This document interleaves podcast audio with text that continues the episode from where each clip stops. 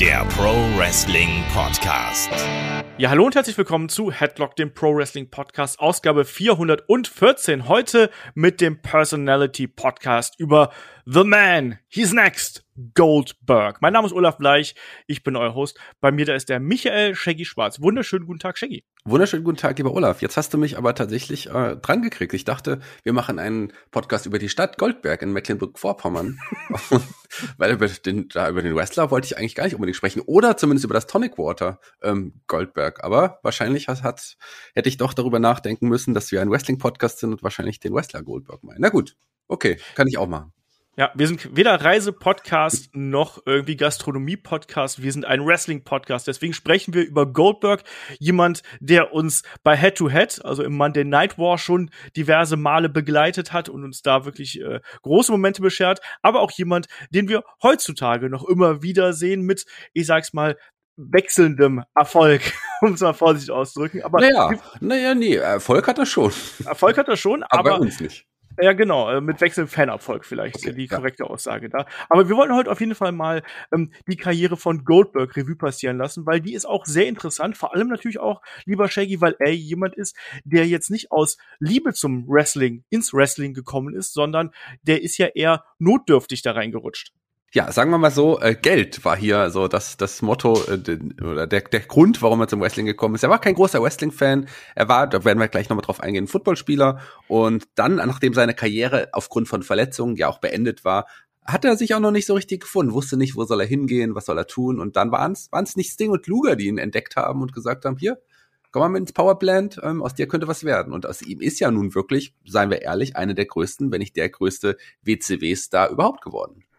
Genau das. Man hat ja immer gesagt, einer der großen Homegrown-Stars, die die WCW zu dieser Zeit irgendwo hervorgebracht hat. Nicht ganz der einzige, da würde ich auch noch DDP zum Beispiel mit reinstecken, aber sicherlich einer, der einen riesen Impact auf die Ratings damals gehabt hat und der so ein bisschen das Ass im Ärmel der WCW gewesen ist. Und dieses Ass hat sich dann natürlich nach dem Niedergang der WCW auch die WWE unter den Nagel gerissen und hat ja auch versucht, ihn da entsprechend einzusetzen. Und das hat mal, mal so, mal so geklappt. Und darüber wollen wir heute auf jeden Fall sprechen, über die Persona Bill Goldberg. Mit ihm habe ich auch schon mal äh, ein längeres äh, Vergnügen gehabt, damals im Rahmen der Gamescom Interview mit ihm geführt und da auch für 2K einen längeren Stream mit ihm gemacht. Also ich kann sagen, äh, so rein auf persönlicher Ebene ein super höflicher, netter Mensch, aber du weißt eben auch genau, dass es jemand, der weiß, wohin seine Karriere gehen möchte und jemand, der da auch seinen eigenen Willen hat. Das äh, hat man hier und da dann eben auch schon gemerkt und auf jeden Fall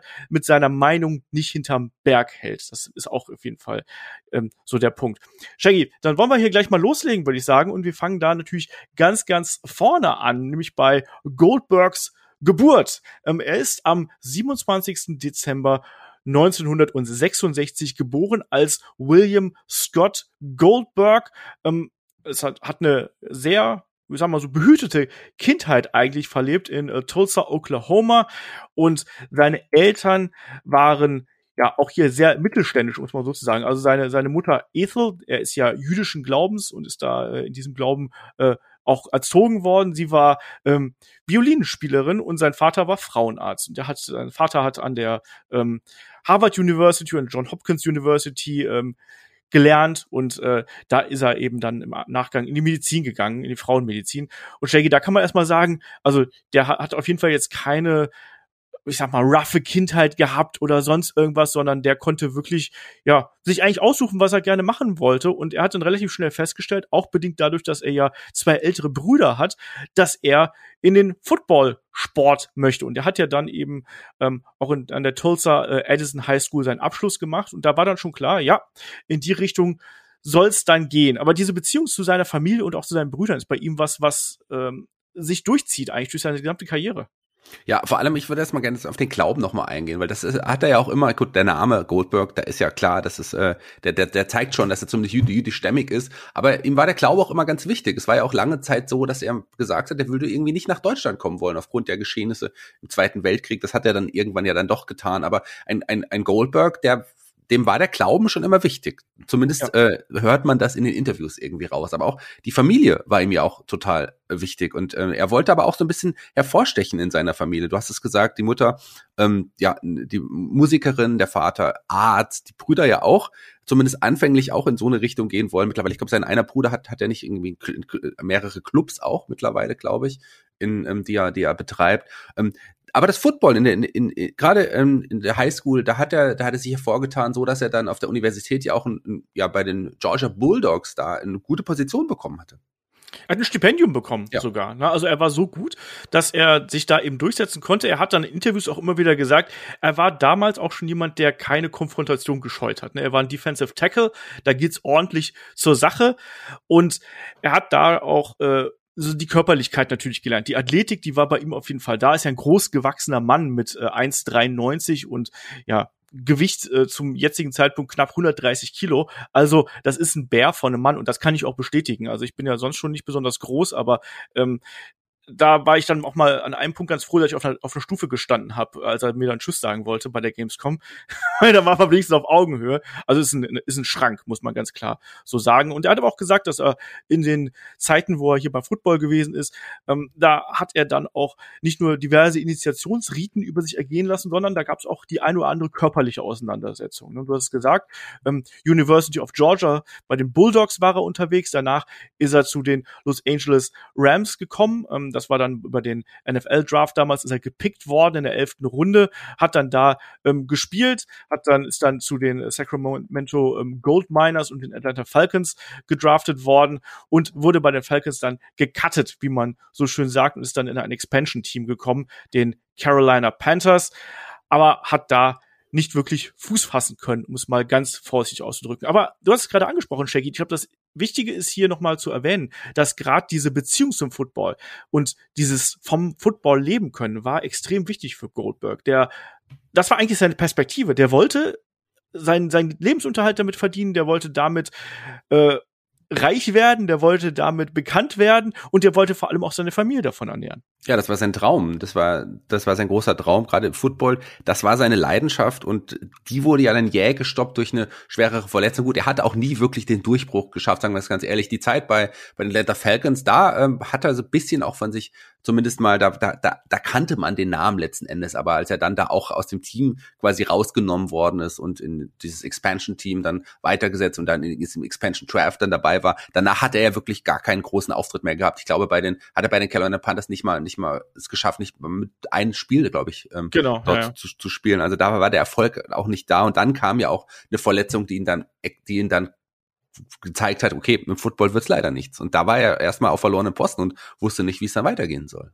Genau, also eine schwere, ja, Oberkörperverletzung eigentlich. Ja. Also, das heißt hier, er hat sich quasi den Abdomen von der Hüfte abgerissen, also schwere Muskelverletzung.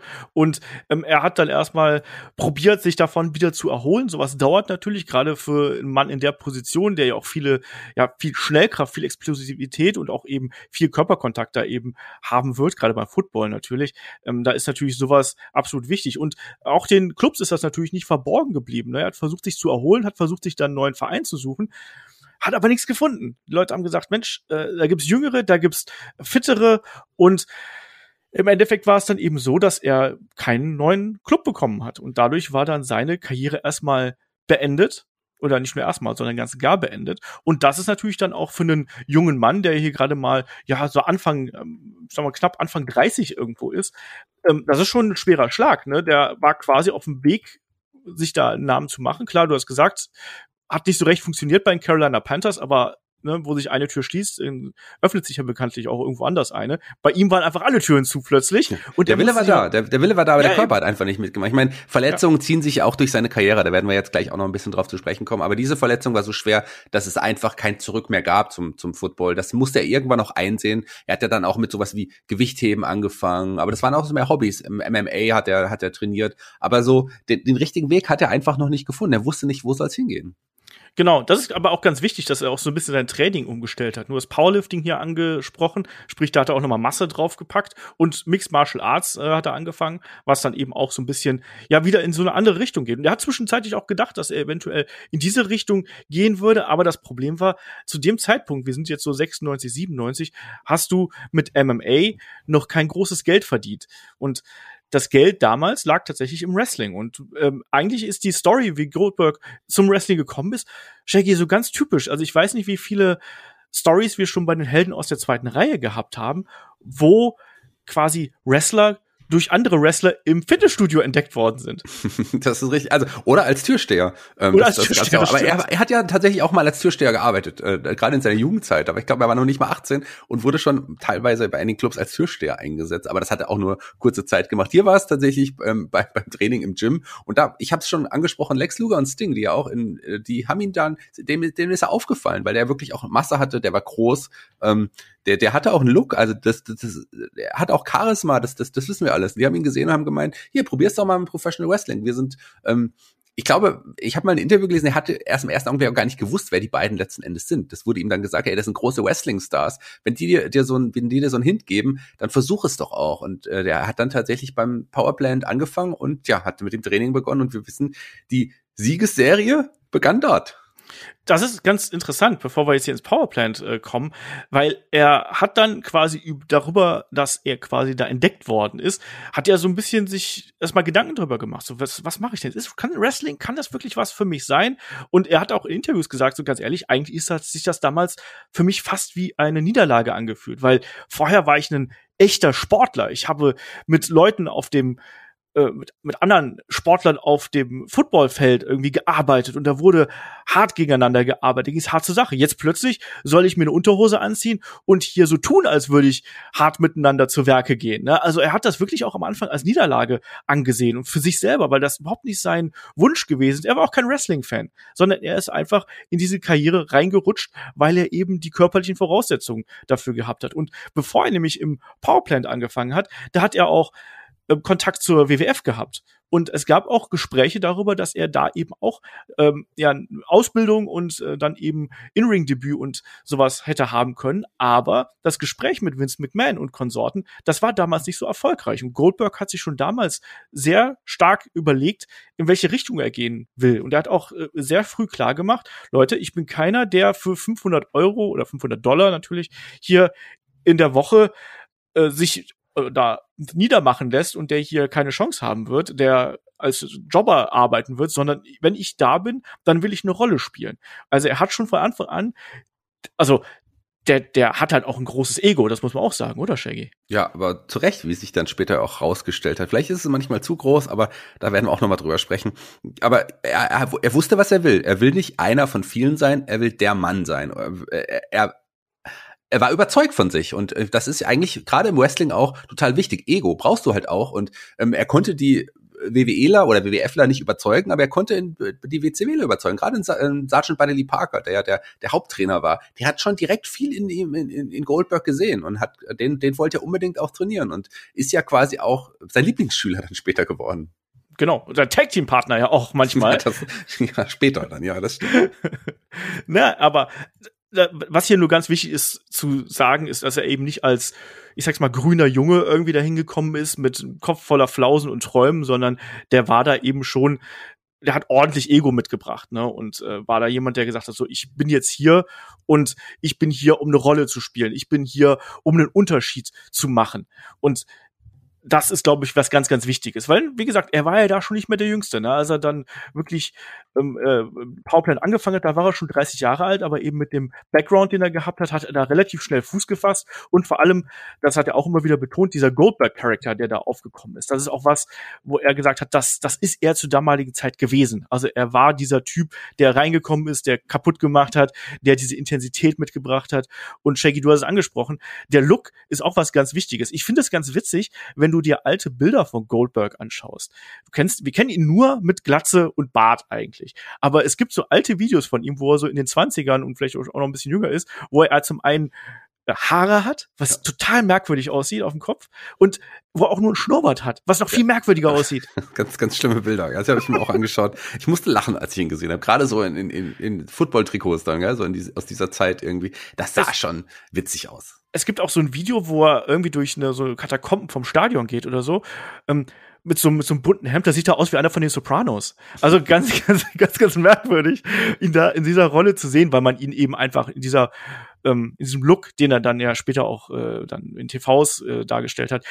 Man kennt ihn nur, man kennt ihn nur in dieser Form und äh, alles andere wirkt dann ein bisschen merkwürdig. Aber Shaggy, du hast gesagt, das WCW Powerplant, da hat man ihn dann mit offenen Armen empfangen, weil anscheinend bei der WWF hat man damals gesagt, so nee, so leicht machen wir dir es nicht und äh, wir wie gesagt, wir, wir gehen nicht diesen, diesen Weg, den du möchtest, sondern wir haben unseren eigenen Weg. Wir kennen das bei Vince McMahon und Konsorten, wenn da jemand ankommt, der noch kein Match in Knochen hat und dann sagt, hier, ich will das, das, das und das.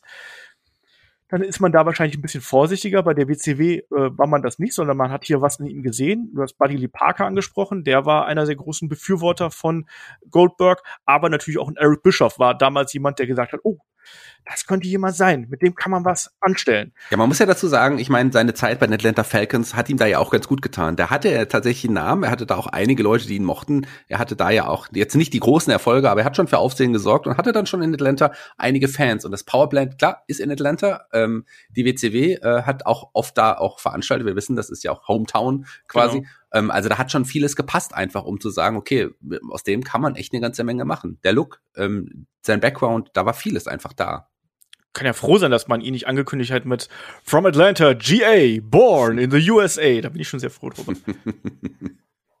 ja, ähm, um mal hier den Bogen wieder zum Ernsthaften zu schlagen. Ähm, wir sind im Jahr 1997 und da bestritt er seine ersten Matches. Zuerst Dark Matches gegen unter anderem Sergeant Buddy Lee Parker, sein erstes TV. Das war sogar sein erstes Match. Also genau, das war tatsächlich ja. zumindest sein erstes offizielles Match. Klar hat er einige Trainingsmatches, aber sein erstes Match äh, war das Dark Match gegen, gegen seinen Trainer, Buddy Lee Parker. Genau, warum auch nicht? Und dann sein erstes TV-Match war gegen ähm, Buddy Landell. Auch das eine Legende, Shaggy, ne?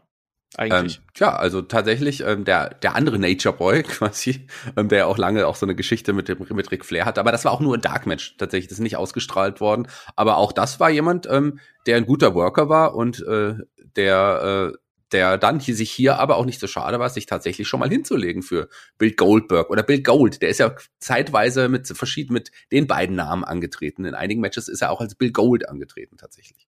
Warum auch nicht? Weil man's Goldberg so unhandlich ist. Ähm, aber was ganz spannend ist, weil wir sprechen ja immer von dieser langen Undefeated Streak, die wir gehabt haben, Shaggy. Auch da wieder ein Dark Match, was nie ausgestrahlt worden ist bei WCW Saturday Night. Ähm, Bill Goldberg hat tatsächlich damals äh, eine Niederlage eingesteckt gegen niemand Geringeres als Chad Fortune. Ja, äh, Jet Fortune ist ja auch jemand, an dem tatsächlich, ähm, da gab es ja Gerüchte, den auch mal zu pushen. Also der hatte ja dann auch einige Auftritte.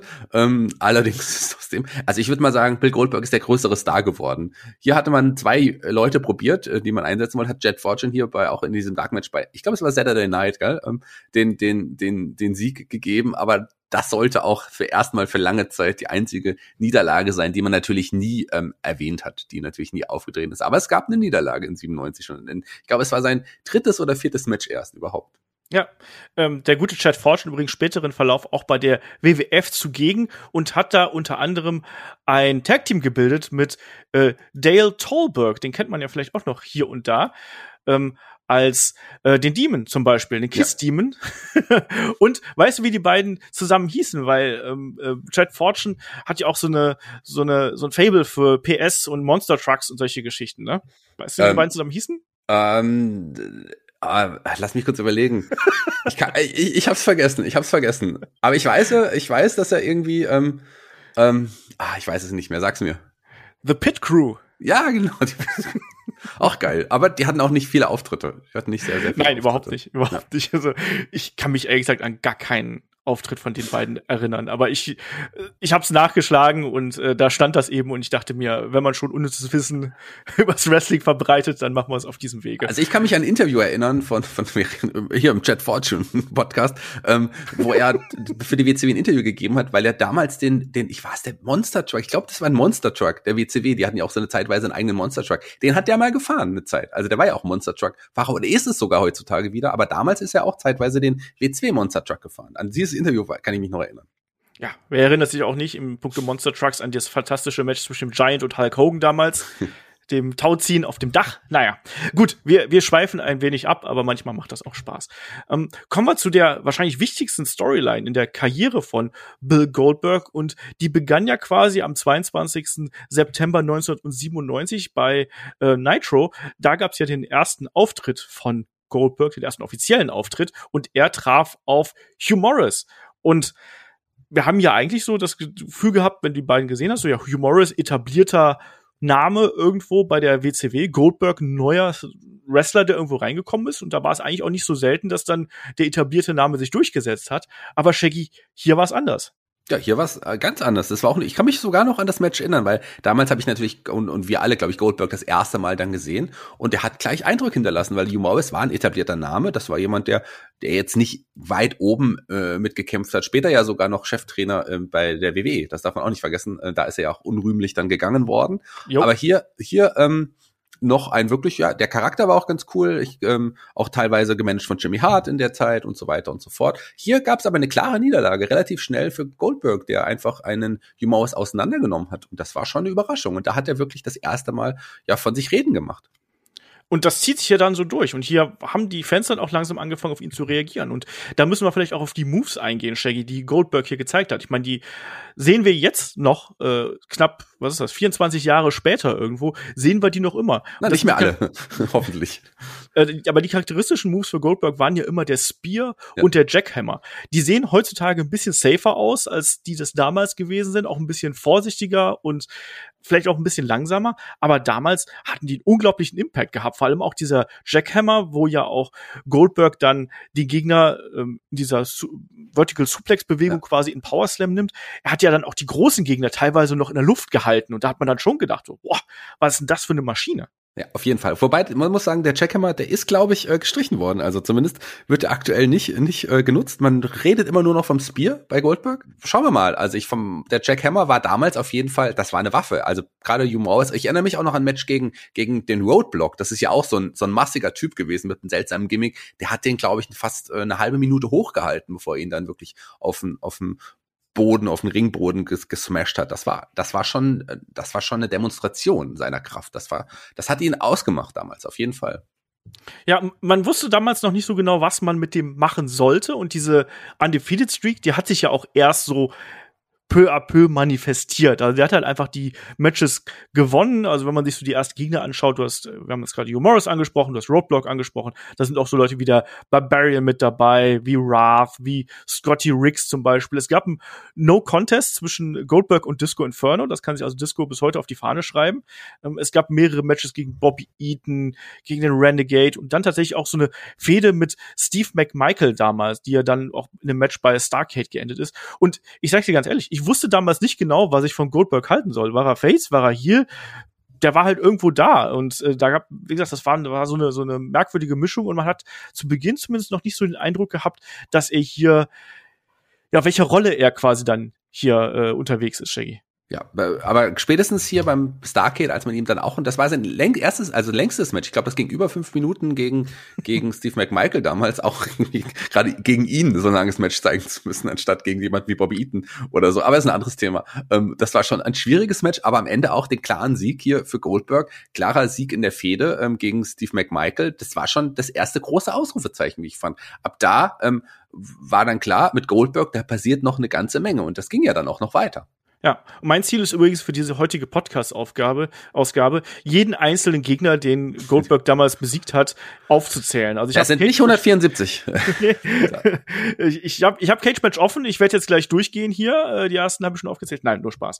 Ähm, aber es ist schon ganz interessant und man merkt eben auch, dass so ein bisschen diese ganze Geschichte natürlich dann Fahrt aufgenommen hat. Und der wird dann immer mehr und mehr präsentiert. Du hast es richtig gesagt. Dieses Match gegen ähm, Steve McMichael, dann bei ähm, Starcade das war schon so ein erster großer Punkt. Das war ja auch der erste Pay-per-view-Auftritt von ihm. Und danach geht's halt weiter. Er wird eigentlich jetzt quasi bei jeder Show gefeatured. Ne? Dann, dann trifft er auf Glacier, Brad Armstrong, ähm, Stevie Ray und dann auch immer mal wieder auf Leute wie Steve McMichael, Chavo Guerrero, Meng und die bügelt er halt alle innerhalb Harry von Flynn nicht zu vergessen. ja, den auch. Und die bügelt er halt alle innerhalb von, von einer Minute, maximal zwei Minuten, bügelt er die alle weg. Und man hat dann eben auch gemerkt, Shaggy, dass da die Reaktionen entsprechend lauter geworden sind. Es gab die Goldberg-Chance so langsam und es gab den Applaus. Und der hat ja auch irgendwo, du hast das Charisma angesprochen. Was hat damals Goldberg für dich ausgemacht? Vielleicht auch im Vergleich zum heutigen Goldberg. Also ich, ich mochte den Goldberg damals schon, das, das, das im Vergleich zu dem heutigen Goldberg, um den Vergleich zu ziehen, ähm, weil das war schon was Neues, das war schon was Besonderes. Äh, da hat man jetzt auch angefangen, so langsam über die über die über die Streak, glaube ich, zu sprechen in, in, in, in der Zeit jetzt, weil der kam, hat seine Gegner einfach niedergemäht und die gleichen Power Moves gezeigt, die man mochte. Man hat darauf gewartet. Jetzt kommt der Spear, gleich kommt der Jackhammer. Äh, Das, das war schon was Besonderes. Der hat sich damals abgehoben. Das war ein neuer, in Anführungsstrichen junger Mann, der jetzt einfach plötzlich da war und plötzlich sich durch den WCW locker rumprügelt mit Squash-Matches. Wir sprechen gleich nochmal über sein legendäres Match gegen Steven Regal. Das kam ja jetzt auch nochmal. Das war nämlich eine Ausnahme. Genau, das ist so eine andere Geschichte gewesen. Das war am 9. Februar 1998 und das wird ja oft so als Shoot äh, Wrestling Shoot Ding irgendwo da ähm, glorifiziert so ein bisschen, dass hier Steven Regal hätte Goldberg gezeigt, wie es hier geht. Ähm, de facto war es aber eigentlich nicht so. Also es gibt dann Interviews mit Steven Regal, der das Ganze so ein bisschen entschärft ähm, und sagt, ihm wurde damals gesagt, dass ähm, es ein fünf, sechsminütiges Match werden sollte, ähm, und dass es ähm, competitive sein sollte. Ne? Also man sollte kein Squash werden, sondern man wollte hier auch mal zeigen, dass Goldberg vielleicht auch was anderes zeigen kann. Ähm, dummerweise hat Goldberg wohl an dem Abend einfach einen schlechten Tag gehabt, um es mal ganz blöd auszudrücken. Und Steven Regal hat gesagt, ich habe ich hab alles mit ihm versucht. Ich habe ihn wirklich, also er hat ihn nicht irgendwie ähm, ist nicht hart angegangen oder sonst irgendwas. Das kennen wir ja gerade auch von ähm, etablierten Wrestlern, die dann auch, wenn sowas passiert, dass dann auch gerade äh, so, ein, so ein unerfahrener Wrestler wie Bill Goldberg, der war ja damals einfach noch grün. Und wenn die dann quasi einfrieren und damit, er hat, er sagt, ich, ich habe alles versucht, ich habe wirklich so Baby-Step-mäßig versucht, mit ihm was zu machen und dass er mit mir vor allem was macht, aber es hat halt nicht funktioniert und entsprechend sieht dieses Match auch sehr merkwürdig aus. Vor allem auch Steven Regal konnte sich das zur damaligen Zeit gar nicht leisten, weil er gerade erst aus einer Suspendierung äh, wieder rausgekommen ist. Also er war da wirklich in doppelter Hinsicht eigentlich auch der Gearschte, weil du weißt, du hast hier den Goldberg, der wird groß gepusht. Auf der anderen Seite weißt du aber auch, hey, die Offiziellen, die sind gerade nicht so gut auf mich zu sprechen, ne? Und ich muss irgendwie ihn gut aussehen lassen, ohne dass ähm, die Offiziellen merken, dass, äh, dass hier irgendwas nicht läuft. Und ja, Shaggy, wie hast du damals dieses Match wahrgenommen? Weil es ist ja schon ein bisschen merkwürdig. Und natürlich, gerade als Wrestling-Fan, ist man dann jemand, der sagt, haha, guck mal hier, der Regal, der zeigt ihm jetzt mal, wie man catcht. Ja, es kam auch so rüber so ein bisschen. Also ich, ich war schon verwirrt, weil ich dachte, was ist denn da los? Normalerweise war man ja auch darauf ja gef gefasst oder man dachte, jetzt wird es auch die nächsten Squash geben. Aber irgendwie sah da ein Goldberg überhaupt nicht gut aus in diesem Match. Also er hat da, da, da, da, da kam nicht der typische Goldberg rüber. Man hat gemerkt, huch, irgendwas stimmt da nicht, irgendwas äh, kriegt Goldberg gerade nicht auf die Reihe. Ähm, und deswegen gab es ja damals auch die Geschichten, dass William Regal ihn halt bloßstellen oder Steven Regal äh, ihn bloßstellen wollte. Ähm, allerdings, wie du es gesagt hast, hat, das, äh, hat ja Regal das später dann nochmal verneint. Aber trotz allem sah es tatsächlich so aus in meinen Augen. Ja, so sah es dann eben auch aus, aber ähm, Goldberg soll sich wohl auch anschließend backstage dafür entschuldigt haben, quasi, und gesagt haben, hey, das tut mir leid, das geht auf meine Kappe. Ähm, da hat man dann aber nicht so recht drauf gehört. Auch ähm, Steven Regal, als er dann backstage gekommen ist, wurde natürlich dann auch von ähm, Eric Bischoff unter anderem auch angefahren. So, was, was machst du denn da? Hier, du sollst ihn doch gut aussehen. Also, ich, ich hab's probiert, aber es ging halt nicht. Und Goldberg hat gesagt, so, hey, das geht auf meine Kappe. Und eigentlich sagte ähm, Steven Regal auch, dass er da den ähm, Agent, der damals dafür verantwortlich gewesen ist, irgendwie so ein bisschen die Verantwortung ziehen wollte. Der hat sich aber anscheinend dann nur so in seine Papiere verzogen und war da nicht mehr gesehen. Also tatsächlich, wo wir Fans als irgendwie sagen, Goldberg ist hier der Verlierer, eigentlich war hier Steven Regal der Verlierer. Also der ist da wirklich äh, ja noch so ein bisschen stärker aus dieser ähm, ja, geschädigt quasi aus dieser Geschichte rausgegangen. Es gab auch viele Gerüchte, dass er dann kurze Zeit später genau deswegen gefeuert worden wäre. Das hat er aber dann auch im späteren Verlauf verneint und hat eben auch da nochmal klargestellt, das lag nicht daran, dass dieses Match stattgefunden hat, was Goldberg dann auch gewonnen hat, logischerweise. Ähm, sondern das lag eher daran, dass William Regal oder Stephen Regal damals ähm, alles andere als ähm, fit und äh, gesund gewesen wäre, sondern er war ja da auch wirklich jemand, der mit ähm, Drogen- und Alkoholproblemen zu kämpfen gehabt hat und das ist eigentlich der Hauptgrund, weshalb er dann entlassen worden ist. Aber ist eine, eine, eine spannende, ja, Posse, sage ich jetzt einfach mal, nach dieser Zeit, oder Shaggy? Ja, also das ist tatsächlich bis heute ähm, eine Geschichte, die man nicht vergessen hat. Das ist quasi so ein, so ein, so ein kleiner schwarzer Fleck ähm, auf, auf auf dieser Siegesserie so ein bisschen gefühlt, weil das hat sich äh, abgehoben damals einfach. Das war mal dreimal so lang und das war halt wirklich zäh und äh, das das passte nicht zu dem zu dem Weg, den Goldberg damals zu der Zeit genommen hat. Der ja auch übrigens ähm, immer mehr seinen Vornamen verloren hat in dieser Zeit. Das war ja auch schon so, dass man da den Bill langsam äh, hat fallen lassen. Ja, da war er dann langsam weg und dann war es irgendwann nur noch Goldberg. Das lässt sich ja auch viel besser chanten, wenn man ehrlich ist. Ja, wir können jetzt noch die ganzen Namen hier durchgehen. Shaggy, du hast gerade 174 gesagt, die gab es aber nie. Es gab ja nur die 173.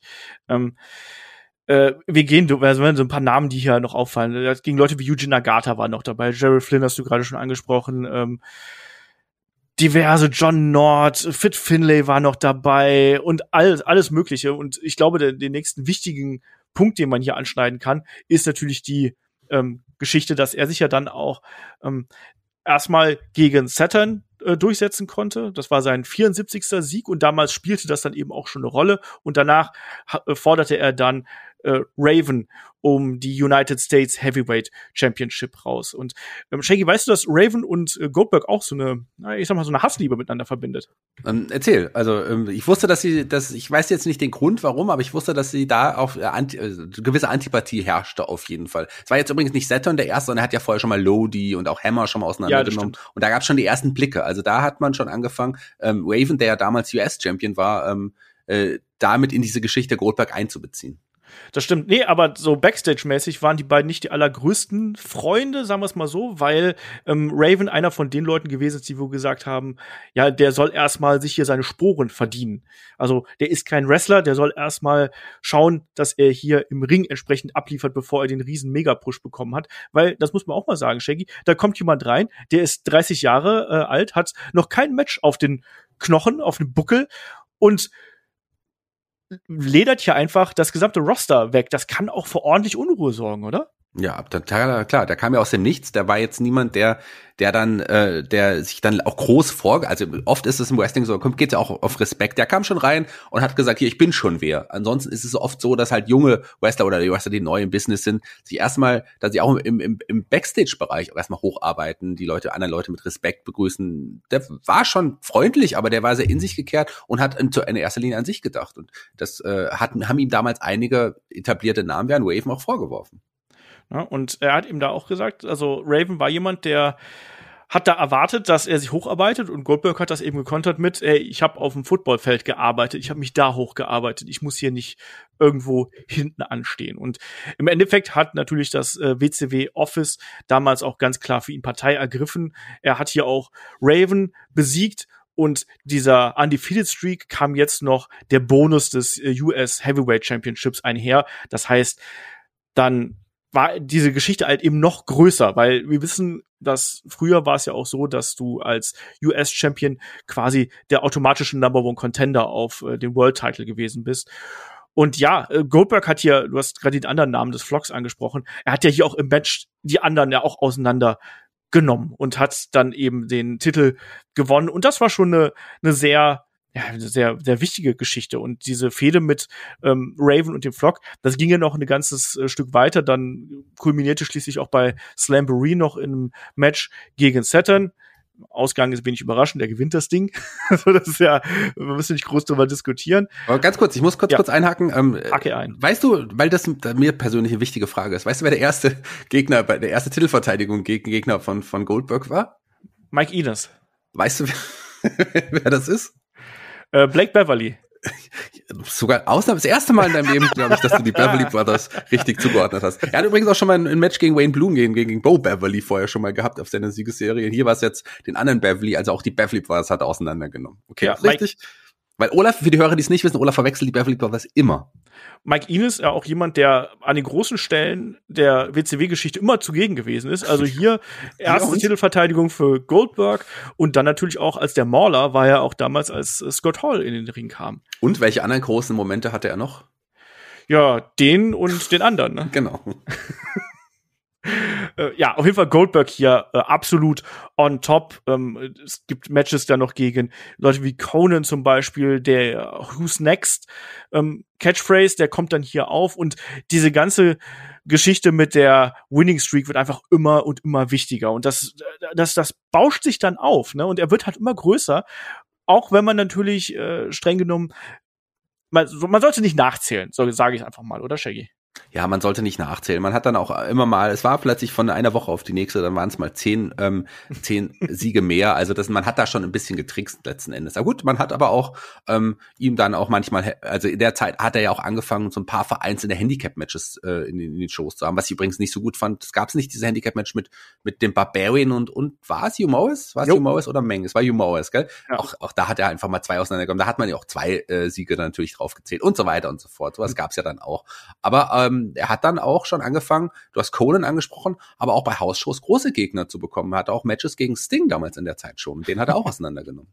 ja, innerhalb von, auch innerhalb von einer Minute. Das war aber bei einer Hausshow. Also ich weiß auch nicht genau, was da passiert ist. Ob man da einfach nur den, den Pop aber war es vielleicht der falsche Sting? Ich weiß es nicht. Ich, ich denke, es war der falsche Sting. Weil das war ja wirklich, ne, es, es war ja, das war ja auch die Zeit, als Sting auch gerade nicht so vor den Kameras zu sehen war. Hätte mich also gewundert, weil bei Cage Match steht nämlich Sting ja, und es verlinkt auch auf den richtigen Sting, ja. aber ich gehe mal davon aus, dass das der falsche Sting gewesen ist.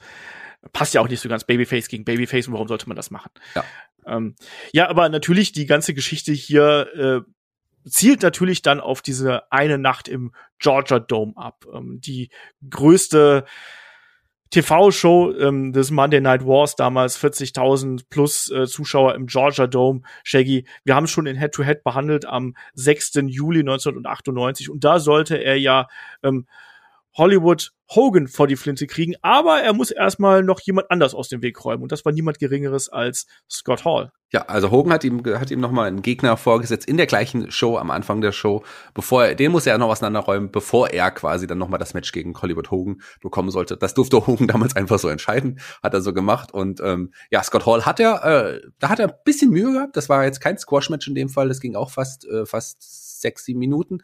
Aber dann gegen, gegen, gegen Hogan ähm, gab es am Ende das große Match und natürlich unter großen, schon seit, das haben wir noch gar nicht angesprochen, die Goldberg-Chants hatten sich ja, auch etabliert in den Monaten zuvor. Goldberg. Und das kennen wir heute noch. Das hören wir heute manchmal noch, wenn es einges eingespielt wird, genau. so von, immer noch die gleichen Chants von damals werden einfach nochmal eingespielt. Aber ähm, da hat er es geschafft. Das war auch ein großer Moment. Ähm, der Titelgewinn gegen Hogan, das war der große Moment, auf den man hingearbeitet hat. Und das war wirklich diese die Atmosphäre in der Arena damals, der Pop, als er sich den Titel geholt hat, war riesig, ver kaum vergleichbar mit anderen Momenten, also wirklich einer der größten Momente in der WCW Geschichte. Und sicherlich wäre das ein richtiger Moment, den Goldberg Podcast zu beenden. ja, wie gesagt, wir haben Head-to-Head -Head damals schon gemacht über äh, diese Nacht im Monday Night War und haben damals dann auch die äh, Shows von äh, Raw und Nitro hier gegeneinander gestellt. Das war, wie gesagt, eine große Nummer. Es war auch eine, von vorne bis hinten war diese gesamte Show auf Goldberg ausgerichtet. Das hat man super clever gemacht. Man hat ja dann auch im Nachgang gesagt, Mensch, hätte man so einen Fight nicht bei einem Pay-per-View anbringen müssen. Aber damals, Shaggy, waren ja auch die Augen so extrem auf die Quoten gerichtet und man hat hier gemerkt, was für ein Draw auch einfach Goldberg bei den Zuschauern sein kann. Ja, ähm, das war der, das war schon der richtige Moment. Die Quoten waren enorm wichtig. Das war ja einer der Höhepunkte der WCW damals auch. Zuschauerzahl im Georgia Dome. Wir haben es gesagt, dass auch der die Hometown Arena des Hometown Helden Goldberg. Das war schon richtig, das hier in der Show ähm, zu bringen auf diese Art und Weise. Das war ein großer Moment und das war einer der, wenn nicht sogar der größte Nitro Moment überhaupt. Ja, auch wenn äh, Hogan ihn da anscheinend zu dem Zeitpunkt auch ein bisschen gerippt hat, wie man so schön sagt. Also er musste irgendwelche Salbe oder sonst irgendwas unter seine Arme gepackt haben, so dass er, dass, dass Goldberg dann eine, eine brennende Glatze im Nachgang gehabt haben muss. Also auch solche Rips gab es damals selbst auf der ganz großen Bühne noch. Äh, ist tatsächlich eine wahre Geschichte und auch von von Goldberg bestätigt. Also auch ganz merkwürdig. Aber egal. Also er war dann hier der ähm, WCW World Heavyweight Champion und das ist natürlich dann auch eine Sache, die hier für ihn der Mega-Push gewesen ist. Er war der, der absolute Star jetzt in der Company. Innerhalb von ja ein bisschen mehr als einem Jahr hat er quasi den Sprung vom Debütanten bis zum World Champion gemacht, ist ungeschlagen und das sollte ja auch noch ein bisschen andauern hier, diese ähm, Undefeated Streak. Er war jetzt wirklich die Speerspitze von WCW im Kampf gegen äh, die WWF und gegen Raw vor allem auch. Und Shaggy, damals gab es ja auch schon die ersten Unkenrufe so nach dem Motto, ja, das ist ja nur ein billiger Stone Cold Steve Austin Copycat. Wie hast du es eigentlich damals gesehen? Ah, die waren ja schon vom Charakter grundverschieden. Be gut, beide hatten eine schwarze Hose und eine Klatze. So, das war, das war's halt. Ähm, Bart.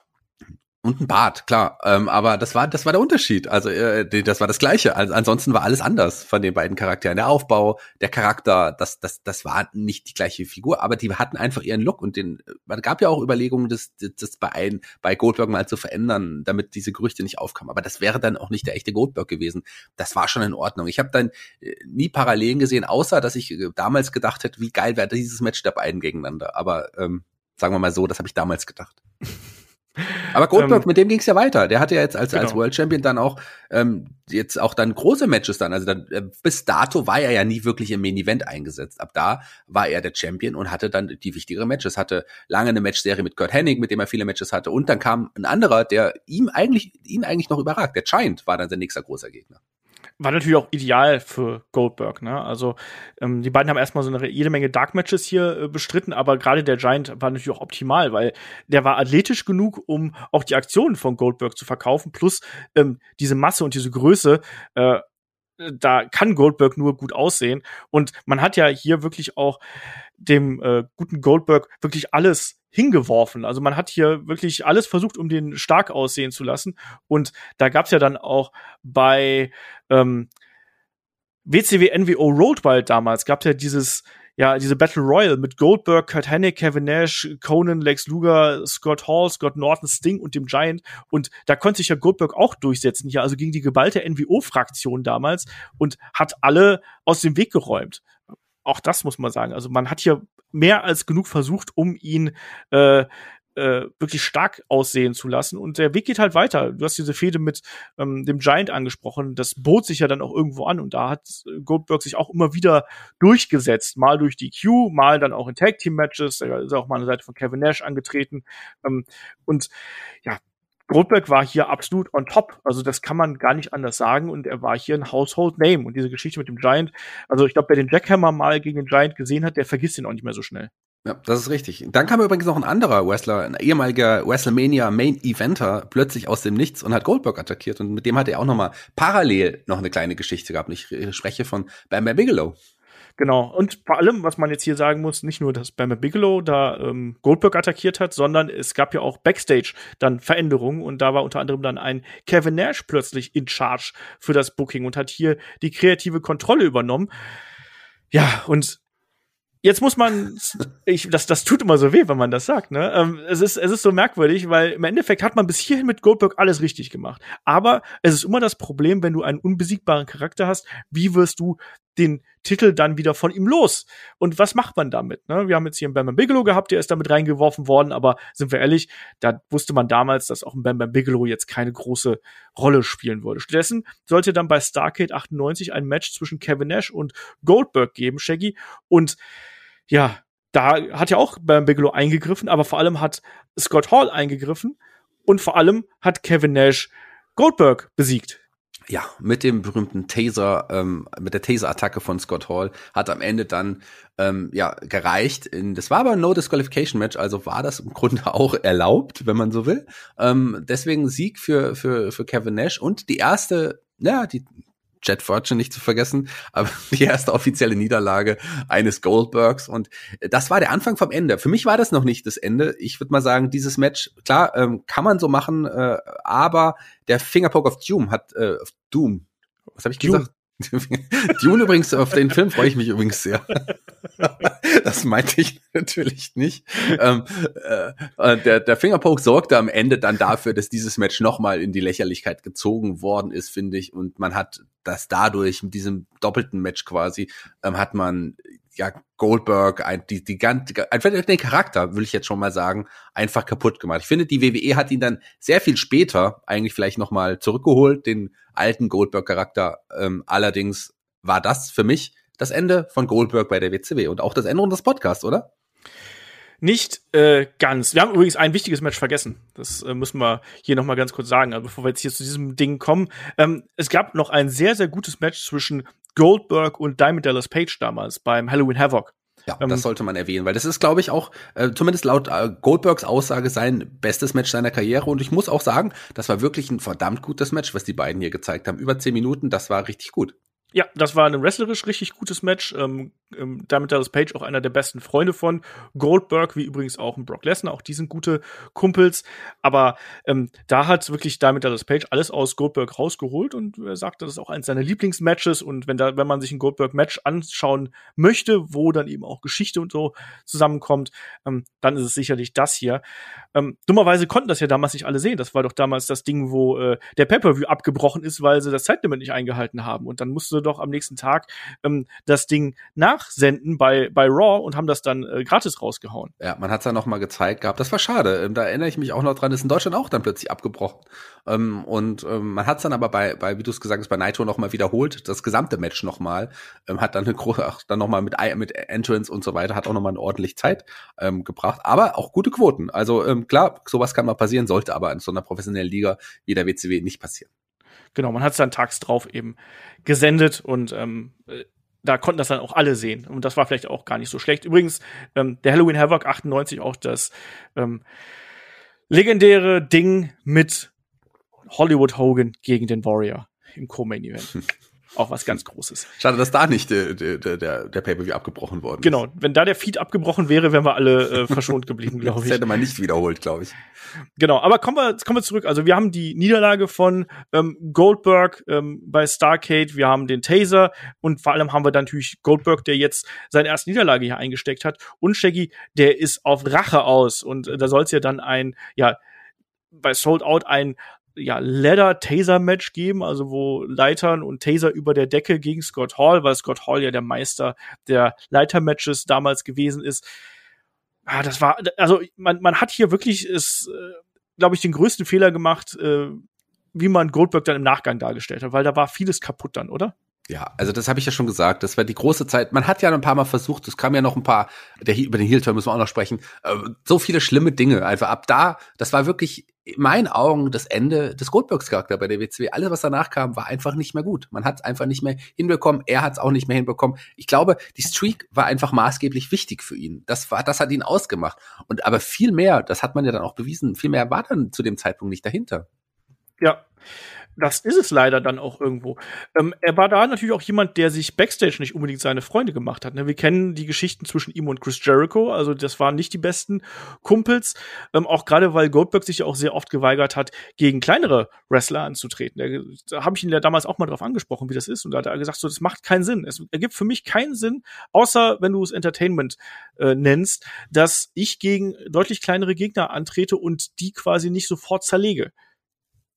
Ja, lass ich mal ähm, so stehen. Ja, lass also ich, ich würde da dagegen stellen. Klar, ist es äh, gehört. Ich finde, das gehört dazu gerade auch die Geschichte David Goliath und die Geschichte mit Jericho. Der, der wollte ja unbedingt auch deine Fehde gegen ihn haben und da, da hat sich einem Goldberg ganz klar dagegen ausgesprochen und gesagt, nee, nee, das, das mache ich nicht. So aus dem Grund, den du gerade genannt hast. Und das hat ähm, Jericho nicht so nicht so gepasst und da deswegen seitdem ähm, haben die beiden ja auch wirklich äh, eine ja auch eine, eine keine gute äh, Chemie miteinander, würde ich mal, würde ich mal so behaupten. Die WWE hat ja später noch mal diese Feder noch mal probiert, aber das war dann ähm, viel zu spät. Also es hätte damals, ich weiß nicht, hätte es vielleicht auch funktioniert, wenn ein Goldberg äh, gesagt hätte, okay, ich mach's, aber der, der wollte das nicht.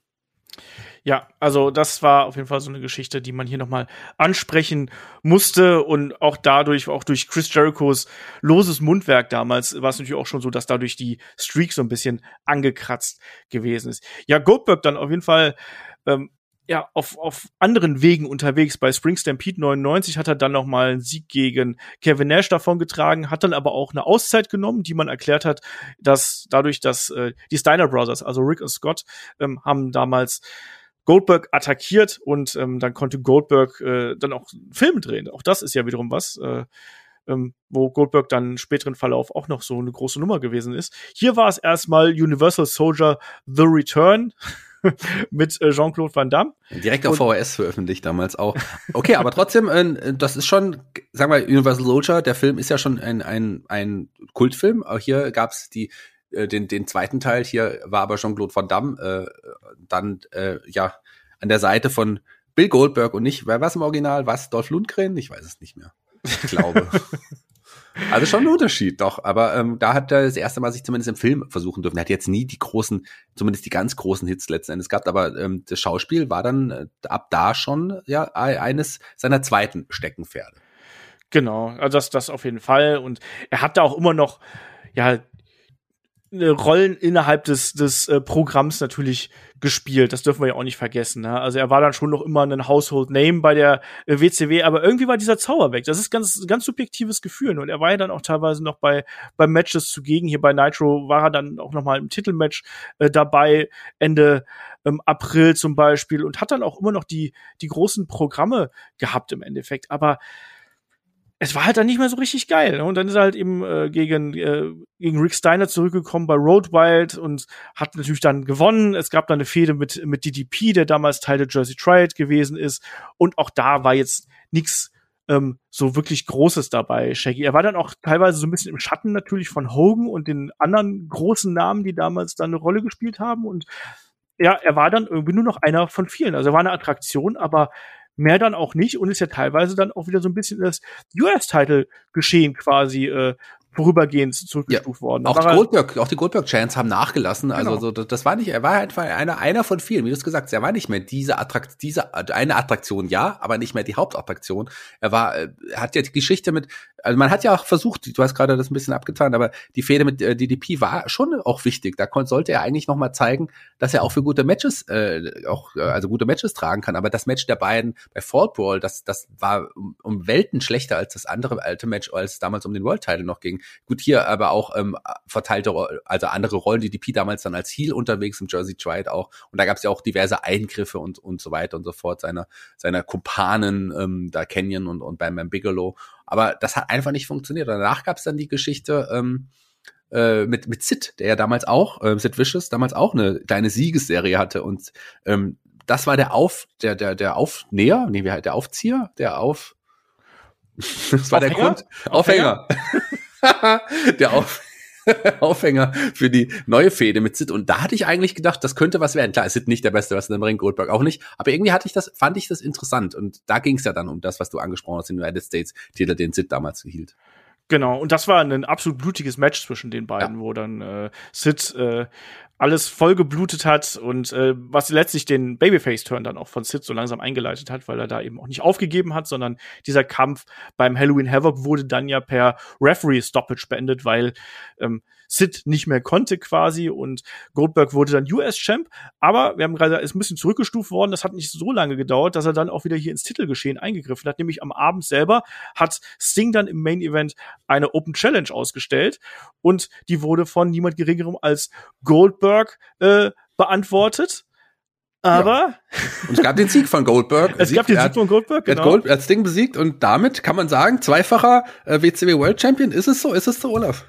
Ja, war ja irgendwo auch so. Aber am nächsten Tag kam ja dann JJ Dillon, der damals als Commissioner hier fungiert hat, raus bei Nitro und hat gesagt, nee, übrigens, ähm, das zählt alles nicht. Ne, das ist hier nicht äh, von uns abgeklärt worden und äh, stattdessen würde es dann ja ein Turnier geben, um den Titel wieder auszufechten. Also auch, dass man dann da so dieses Titel-Ping-Pong dann quasi spielt und man gibt Goldberg diesen Sieg und dann aber irgendwo nicht. Ja, und jetzt war Goldberg seinen Titel eben wieder los und traf dann äh, im Verlauf dieser Geschichte auf einen alten Bekannten, nämlich auf Bret Hart. Und Bret Hart und Goldberg, äh, lieber Shaggy, die verbindet ja noch eine Geschichte aus dem Frühling 1999. Da gab es ja einen kleinen Stint mit einer Stahlplatte. Kannst du dich daran noch erinnern. ja, das ist die Aktion, als, als Goldberg ein, was es wahrscheinlich ein Spear zeigen wollte gegen Bret Hart, aber der ganz geschickt, so intelligent er auch ist, unter seinem Shirt eine Stahlplatte äh, festgebunden hat. Das kennt man so ein bisschen aus so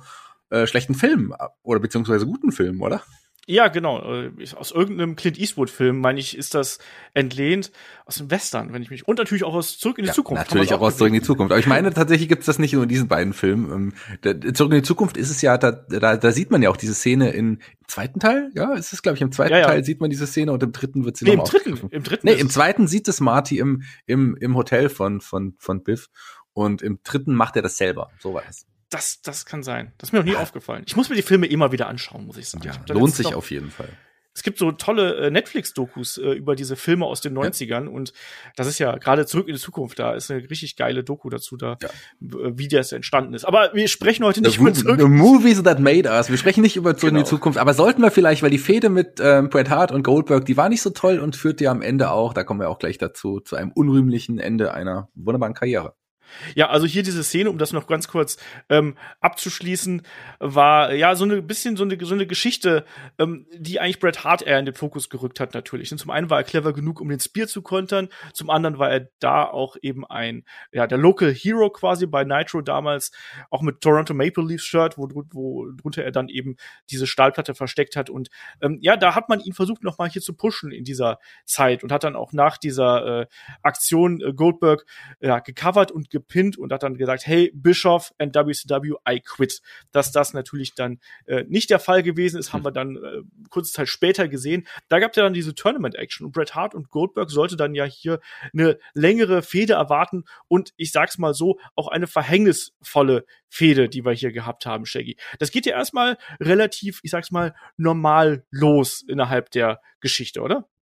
Ja, also beziehungsweise dieses Turnier, was du angesprochen hast, war ja um den vakanten ähm, World Title und in der ersten Runde trafen halt Goldberg und Bret Hart aufeinander. Aber es ging nicht nur um in diesem Turnier dann um diesen Titel, sondern hier musste auch gleich der US-Title auf dem Spiel stehen. In der ersten Runde eines Turniers um den World Title. So macht man das bei der WCW.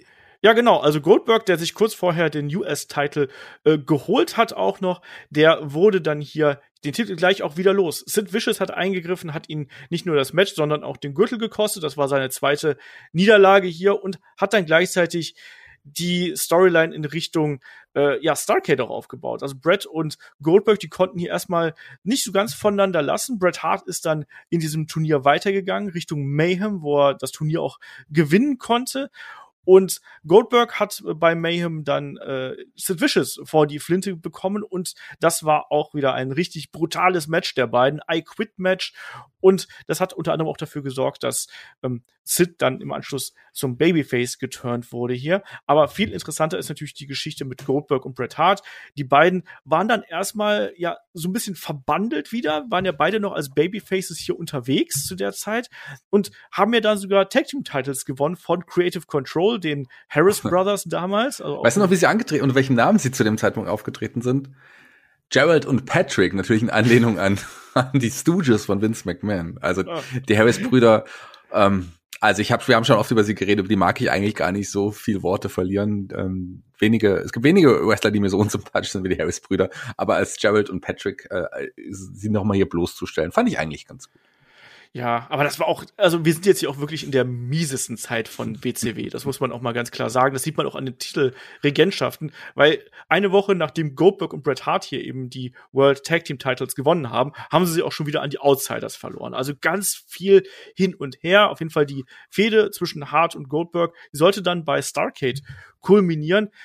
Und Shaggy, das ist äh, ja eines der düsteren Kapitel in Goldbergs Karriere. Unfälle passieren im Wrestling, das hat Goldberg auch immer wieder gesagt, aber dieser Kick, der hier im Match der beiden bei Starcade stattgefunden hat, der hat gerade bei Bret Hart natürlich bleibende Schäden hinterlassen und seine Karriere beendet, wie man so schön sagt. Ja, gut, äh, nicht sofort. Er hat ja danach noch äh, erstmal noch weiter gewrestelt, aber das war so der entscheidende entscheidende Tritt. Also er hat gar nicht, es war gar, zu dem Zeitpunkt gar nicht klar, wie wie gefährlich, wie wie wie ähm, gefährlich diese Verletzung und die, die daraus folgt aus diesem Tritt war. Er hat dann noch ein bisschen weiter gewrestelt, aber bis es dann gemerkt hat, dass es so ist, folgt danach folgen ja noch einige Schicksalsschläge, als er dann seine Karriere beenden musste. Der Kick hat ihn richtig hart getroffen. Also die beiden hatten ja im Vorfeld auch schon einige Matches, auch gerade bei Hausschuss gegeneinander, die wohl wohl ganz gut gewesen waren, laut Goldberg zumindest. Und hier war ein etwas übermotivierter Goldberg bei Stargate mit diesem stiffen Kick, hat dann, ähm, es gab eine Gehirnerschütterung und ich war es nicht auch irgendwie ein, ein, irgendein Muskelriss im Nacken oder irgendwie sowas, der auch noch, der auch noch ähm, durch die Aktion folgte. Sowas in der Art zumindest. Ja. Also es war so, so hart, dass Bret Hart dann wirklich erstmal im ersten Augenblick nicht mehr wusste, wo er war, ganz kurz. Ja, und also die Ver äh, Verletzungen und gerade auch die Gehirnerschütterungen hier begleiten Bret Hart auch hier in dem Match. Auch da hat er noch andere schwere Schläge eingesteckt. Also das hat auch alles damit zu tun gehabt, vor allem auch, dass er auch noch, meine ich, auch bei einer Deutschlandtour dabei gewesen ist, wo er ursprünglich angekündigt worden ist als Wrestler ähm, und dann aber nur als, ja, er kam dann in den Ring und hat dann ein bisschen was gesagt, weil er sagte, ich kann nicht, ich kann nicht wresteln, aber ich wollte es mir nicht nehmen lassen, ähm, hier dann doch noch ein paar äh, Worte an euch zu richten, auch mit Owen Hart, mit der Tragödie im Hintergrund und so. Also das war schon eine richtig bittere Kiste damals und Goldberg hat auch in Interviews immer wieder gesagt, dass ihm das unendlich leid tut, was da passiert ist. Er sagt halt so, das ist, es ist halt hier eben kein kein Ballett, wie man so schön sagt, obwohl Ballett eben auch sehr, sehr harte Sportart ist oder sehr harte Kunst ist. Aber er sagt halt, wir, werfen uns hier eben nicht mit Wattebäuschen, sondern wenn da mal eine Aktion schief geht, was leider passieren kann, dann können schlimme Dinge passieren und das ist hier passiert. Und wenn er das rückgängig machen könnte, dann wäre ähm, das hier auf jeden Fall etwas, was er rückgängig machen würde und äh, tut das im Nachhinein auch äh, sehr leid. Also es ist nicht so, als ob er da jetzt einfach da drüber weggegangen ist, weil auch Bret Hart für ihn ja durchaus ein Vorbild gewesen ist. Und wir sprechen hier gerade. Ich glaube ihm das auch. Ich glaube ihm das tatsächlich ja? auch. Natürlich, das war ein Unfall. Sowas kann auch passieren. Ich meine, er ist ja jemand, der sehr rough auch agiert. Wir haben es vor ein paar Jahren mit dem Undertaker gesehen. Aber vor allem äh, ganz wenige Wochen später gab es ja noch die Aktion mit der Limousine. Ähm, auch da hat er ja äh, ein bisschen überreagiert und da sich selber schwer verletzt dabei. Aber da kommen wir gleich dazu. Da kommen wir gleich zu. Ja, Goldberg ohnehin jemand, der auch gesagt hat, dass er da, der ist ein, ein Mensch und auch ein Wrestling-Charakter, der von dem Adrenalin lebt und auch von dieser Ungestümheit, die er da immer wieder an den Tag legt. Aber wir müssen erstmal jetzt hier noch dieses Kapitel abschließen, weil das Match endete ja auch wieder in einer weiteren Screwjob-Reminiszenz quasi. Roddy Piper, damals Special Guest Referee, ähm, beendet das Match hier als Goldberg sich im Sharpshooter befindet, aber nie aufgegeben hat. Das resultiert darin, dass Bret Hart den äh, Titel in der kommenden Nacht äh, bei Nitro vakantiert und Goldberg dann auch einen ähm, eine, ein Rematch sofort äh, zusagt. Goldberg verliert das Ding aber auch, weil dann eben Hall und Nash eingreifen, mit Baseball-Bats ihn attackieren. Bret Hart dann letztlich, ja, Titelträger bleibt, wird, wie auch immer man das auslegen möchte. Und Shaggy, da gab es dann ähm, ja die Neuformierung der NWO damals, auch mit, ja, mit Jeff Jarrett noch mit dabei. Die, war es die schwarz-silberne? Es war die schwarz-silberne, oder? Es war, müsste jetzt die schwarz-silberne gewesen sein. Ähm, also die, die äh, NWO 2000, wenn man so will. Das ist vielleicht ein guter Name. 99, aber egal. Ja, gut, doch, aber wir sind ja ein Jahr davor. Da muss man ja auch coole Namen, da muss man ja auch coole Namen der Gruppierung geben. Ähm, ja, also die, die Silber, silberschwarze NWO war dann der erneute Aufguss einer guten Idee, die aber schon längst mehr als tot geritten war. Es war vielleicht die große Zeit von Jeff Jarrett, die jetzt dann folgen sollte, aber trotz allem war das wirklich, man wollte das einfach nicht mehr sehen. Und ein Bret Hart in diese schwarz-silbernen NWO hat ja überhaupt nicht reingepasst es lief ja im Endeffekt auch nur ein paar Wochen, wenn man ehrlich ist. Ne? Das ist dann relativ schnell auch wieder ähm, zerfasert. Bret Hart verletzt raus, Nash äh, und Hall, Hall da auch nicht gerade im allerbesten Zustand. Das hat sich äh, da zerlegt und dann war auch diese schwarz-silberne NWO relativ schnell ad acta. Ich weiß, dass ich das damals ganz witzig fand. Ich fand auch diese schwarz-silbern irgendwie cool, aber ich war damals auch, glaube ich, einfach nicht Herr meiner Sinne. Ähm, ich weiß auch nicht genau, was mich da geritten hat, dass ich das gut fand. Ähm, für Goldberg ging es dann eben weiter, eben mit dieser Fehde gegen die schwarz-silbernen NWO, aber auch das sollte nicht allzu lange währen. Shaky, du hast es gerade angesprochen, da gab es ja noch diese Limousine und vor allem auch ja ein nicht präpariertes Fenster, was wir hier gesehen haben, wo er dann ähm, ja eingeschlagen hat. Ne? Ja, mit, mit, dem, mit seinem Arm eingeschlagen hat und äh, das Blut spritzte dann nur so heraus aus seinem Arm und das war eine nicht unbedingt schöne Verletzung, die er sich hier zugezogen hat, einfach weil er ja auch übereifrig mal wieder war und äh, dachte, ich schlag jetzt hier die Scheibe ein. Ja, also da waren, da waren präparierte Scheiben zwar da, aber mhm. er hätte eigentlich hätte er die Scheiben, also sie waren markiert quasi, aber da, da waren eigentlich hatte er da äh, ein Bleirohr gehabt, mit dem er ähm, das hier hätte einschlagen können. Ähm, es gab vier Fensterscheiben, zwei davon hat er eben mit diesem Rohr zerschlagen und dann das dritte Fenster hat er dann mit, ja, seinem Unterarm zerschlagen und hat sich dabei wirklich schwer verletzt. Also das hat man auch schon da gesehen. Da äh, hat er sich wirklich fies den Unterarm aufgeschnitten, auf Sehnen. Ich würde, ich würde eher so weit gehen, um dich zu unterbrechen. Er hat mit der Scheibe seinen Unterarm eingeschlagen. So. ähm, und äh, also da hat man wirklich gesehen, dass er sich ja schwer verletzt hat. Er ist auch sofort ärztliche Behandlung gekommen, ab ins Krankenhaus, ähm, hat da sehr viel Blut dabei verloren und äh, es gab sogar die Befürchtung, dass ihm hier der Unterarm amputiert werden müsste. Also nur um das mal so in Relation zu setzen. Man macht sich da immer so ein bisschen Witz, lustig drüber. Ne? Man macht da Witze drüber. Haha, Goldberg, der äh, hat sich da verletzt, aber das war eine heftige Kiste einfach. Und ja, er hat es da übertrieben und das sollte ihn dann ja auch erstmal eine ganze Zeit lang aus dem aktiven Geschehen rausnehmen, Shaggy. Ja, mehrere Monate. Er hat da, damals gab es ja auch noch eine Verbindung mit New Japan, die haben wir auch schon ein paar Mal ja angesprochen. Ähm, die sollte auch da einen Auftritt haben bei dem Grunde Vorgänger von Wrestle Kingdom, wenn man so will. Also der, der 4. Januar war ja schon immer gesetzt als Tokyo Dome Show zu dem Zeitpunkt auch häufiger. Und äh, da hätte er einen, einen Auftritt, ein, ein Match gehabt, ich glaube gegen, äh, gegen, ich weiß gar nicht, gegen wen es war, weißt du es noch? Äh, Manabu Takanashi, Takanishi. Jemand, hm. den ich persönlich jetzt nicht kenne. Ja, Nakanishi, genau. Das ja. ist richtig. Ähm, das Match hätte stattfinden sollen, aber da war Goldberg leider verletzt und da hat er erstmal ein halbes Jahr Auszeit nehmen müssen. Tatsächlich, so schlimm war die Verletzung. Der kam dann im Mai, Ende Mai ähm, 2000 erst wieder zurück. Genau, genau. Und äh, hat dann da in ein Handicap-Match äh, eingegriffen, bei dem sich Kevin Nash und auf der einen Seite und Tank Abbott und Rick Steiner auf der anderen Seite gegenüberstanden. Und dann hat also wir sind jetzt in der, äh, auch wieder, äh, wir haben gerade 99 angesprochen, das war eine schlimme Zeit, auch 2000 ist es nicht viel glorreicher bei der WCW. Ähm, ja, Goldberg betrügt dann im Anschluss Kevin Nash und kostet ihn den ähm, World Championship gegen Jeff Jarrett und wurde damit zum Heel zum ersten Mal in seiner ja. Karriere und wurde Teil der New Blood. Alles total blödsinnig. Also dieser Heel-Turn auch hat überhaupt nicht funktioniert und dann auch die Fehde gegen Nash dann im Nachgang hat man dann natürlich so ein bisschen groß aufgebauscht. Die beiden trafen dann beim Bash at the Beach aufeinander, ähm, wo dann Scott Steiner eingegriffen hat. Dadurch konnte Kevin Nash, ähm, äh, Quatsch, konnte Goldberg Kevin Nash besiegen, so rum. Aber Shaggy Goldberg als Heel hatte dann auch komplett seinen Reiz verloren, oder? Nee, das hat doch überhaupt nicht funktioniert. Ist überhaupt nicht. Also der, der hatte nicht nur, der hatte schon längst, sag ich mal so, seinen Reiz verloren. Und das war jetzt nochmal der letzte Tropfen, hätte ich fast gesagt. Das war ja ein richtiger Schwall, der einfach Goldbergs äh, ja, Charisma und auch sein Standing entzogen hat. Also den Goldberg als Heel, das wollte keiner sehen. Das hat einfach überhaupt nicht funktioniert. Da gab es ja noch die, die Kombi so ein bisschen mit Scott Steiner, also der war ja auch Mitglied äh, dieser Fraktion. Und die beiden, wenn man die beiden zusammen gesehen hat, hat man gesehen, hier der eine ist wirklich ein Heel, der funktioniert, der andere funktioniert einfach nicht. Das war mal der große Goldberg, über den alle geredet hatten.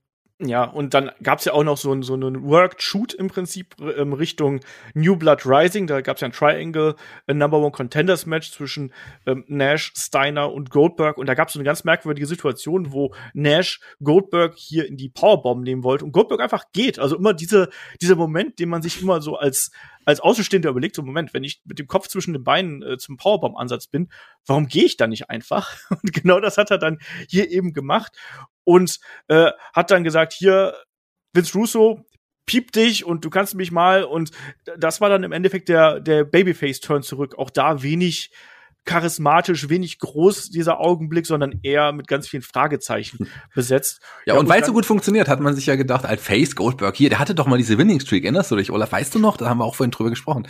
Das machen wir nochmal. Und dann gab es ja diese wirklich angedeutete Story, dass er jetzt nochmal sich durchkämpfen muss und ne, ne, ne, es gab die neue Winning Streak, die aber auch überhaupt nicht mehr ankam. Also die, die, die Zeit davor, aber vor allem jetzt auch der Heel-Turn haben Goldberg gar nicht gut getan. Und Russo hat ja diese Stipulation quasi festgelegt. Ne? Also da wurde dann angelehnt an diese Winning Streak. Wenn du jetzt noch ein Match verlierst, dann bist du raus. Und hat ja dann auch wirklich, ja, ich sag's mal, ganz merkwürdige Gegner bekommen. Also bei Halloween Havoc gab's ja dann das äh, Handicap-Match, Animation Style gegen Chronic damals. Und dann gab's eine Fehde gegen Lex Luger. Auch das war nicht wirklich toll. das wird auch nicht besser. Das haben sie gleich bei zwei Pay-per-Views äh, gestreckt. Dann gab es auch noch mal ähm, was mit mit Buff Bagwell und dann quasi eine Fehde mit Totally Buffed. Und dann wurde ja auch noch der arme äh, ja äh, Dwayne Bruce beziehungsweise Sergeant Buddy Lee Parker hier in die ganze Geschichte mit eingewoben irgendwo. Und das war dann auch nicht gut, oder? Aber das haben wir am Anfang unseres Podcasts ja schon erzählt. Das war ja quasi sein Trainer, mit dem er jetzt hier, äh, der, der damals schon viel in ihm gesehen hat. Also für Goldberg war das schon ein cooler Moment mit seinem Trainer, den er ja auch wirklich sehr respektiert hatte. Und äh, für den Trainer, für Dwayne Bruce quasi, für Sergeant Bradley Parker, sein Nummer eins Schüler äh, jetzt hier im Team zusammen. Also das, das äh, war für beide schon ein großer Moment, glaube ich. Ich glaub's nicht. Auf jeden Fall. ich, die beiden haben dann gegen Totally Buff verloren, durch Eingriff dann auch mal wieder. Und eigentlich war die Prämisse hierhinter, dass man Goldberg erstmal ein bisschen aus dem Programm nimmt, weil er ist ja jetzt hier gefeuert worden, in Anführungsstrichen, das Storyline-mäßig. Und die Geschichte war dann eigentlich so, dass er dann, eigentlich hätte er sich an der Schulter operieren lassen sollen und dann quasi gestärkt zurückkommen sollen, um dann gegen die Obrigkeit wieder aufzubegehren. Das hat dummerweise nicht ganz so geklappt, weil zwischenzeitlich, wir sind jetzt äh, Richtung März 2001, wir wissen alle, was da passiert. Da ähm, wird die WCW, beziehungsweise weite Teile der Rechte an der WCW werden an die WWF verkauft. Und damit ist die ganze Chose hier quasi gelaufen. Also die Storyline ist im Eimer. Man hat Goldberg dann auf den letzten Metern dann auch nicht mehr gesehen, hat nicht mehr eingesetzt. Goldberg hatte einen Vertrag mit ähm, AOL Time Warner. Das kennen wir ja, diese gut dotierten, hochdotierten Verträge. Goldberg gehörte zu den äh, am besten bezahlten Athleten im Roster von ähm, WCW, hat rund zweieinhalb Millionen Dollar pro Jahr äh, verdient, plus eben Pay-per-View-Einnahmen und hier äh, war es dann wohl auch so, dass er da sogar noch mehr bekommen hat in dem letzten Jahr. Ähm, also sprich, er hat einfach mal, also ne, im letzten Vertragsjahr ist dieser, diese Festsumme quasi nochmal auf dreieinhalb Millionen angestiegen. Und ich sag mal, er wäre schön blöd gewesen, wenn er diesen Vertrag nicht ausgesessen hätte, oder? Ja, absolut. Also sagen wir mal, ich hätte es genauso gemacht. Es gibt ja einige Wrestler, die hatten jetzt nicht ganz die so hoch dotierten Verträge, die haben sich aus die haben den Vertrag quasi beendet, in, in, in Bukati unter anderem.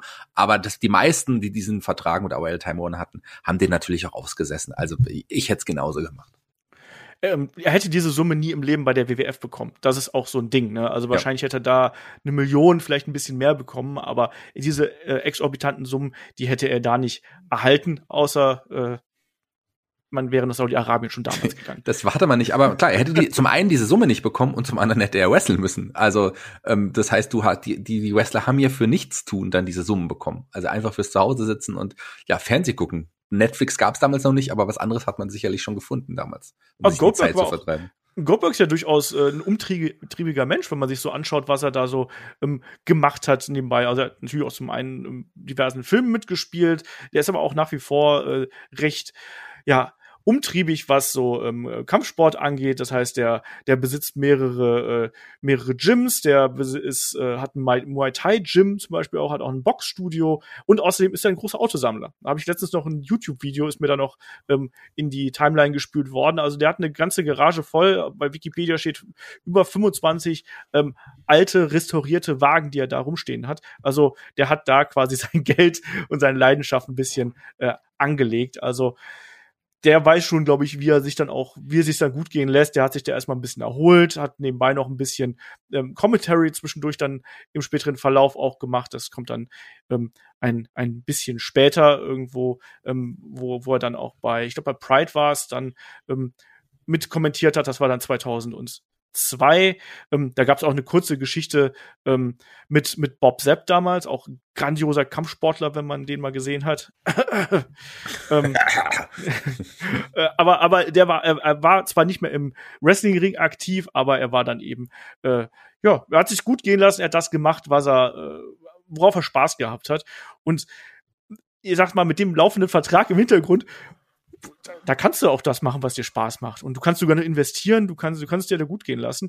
Man hat ihn dann, 2-2, Shaggy, hat man ihn dann das äh, erste Mal wieder so richtig im Wrestlingring gesehen. Ja, aber da allerdings immer noch nicht bei der WWE, das sollte ja später noch kommen. Nee, er hat tatsächlich immer einen Trip nach Japan gemacht. Da ist er für All Japan ähm, für ein paar Matches angetreten, unter anderem auch gegen ähm, Satoshi Kushima, den die Hörer, die jetzt gerade aktuell beim Erscheinen dieses Podcasts, diesen Podcast hören, heute Nacht auch sehen können gegen, gegen äh, John Moxley. genau, er war da auch ähm, im Team mit ähm, Keiji Muto gegen Chronic unterwegs und das war dann auch so sozusagen so ein bisschen das Aufwärmen, bevor er dann zu WWE gegangen ist. Da liefen die Verhandlungen schon ein äh, bisschen länger und er hat erstmal hier, wir sind jetzt im Jahr 2003, ähm, 2004. Da hat er dann den Vertrag unterschrieben, aber erstmal nur für ein Jahr, Shaggy. Und dann äh, hat er gleich äh, eine Fehde mit einem der größten angefangen. Wir sind hier in den Nachwehen von WrestleMania 19 und da kam ja The Rock bei Raw raus und hat gesagt, hier, ich habe alle besiegt, ich habe endlich Stone Cold Steve Austin besiegt und es gibt keinen Gegner mehr bei WWE, der mich schlagen könnte. Und dann kam Goldberg heraus. Ja, Raw After Mania war ja damals noch was mit Bedeutung, denn da gab's immer die großen Überraschungen und da kam er raus, die Goldberg-Musik erschien und äh, das war, das muss man ganz ehrlich sagen, auch für mich, für dich wahrscheinlich auch, damals schon ein großer Moment. Also der Moment war schon geil, fand ich. Ähm, was danach folgte, okay. Aber hier hat er, äh, gab's, gab's äh, ja ein Spear gegen The Rock und da wusste man, okay, äh, The Rock, Goldberg, das steht jetzt an. Und darauf hatte ich mich damals schon gefreut, muss ich sagen. Ja, und Rock hat natürlich auch verkauft bis zum geht nicht mehr. Ja. Ne? Hier jede Aktion.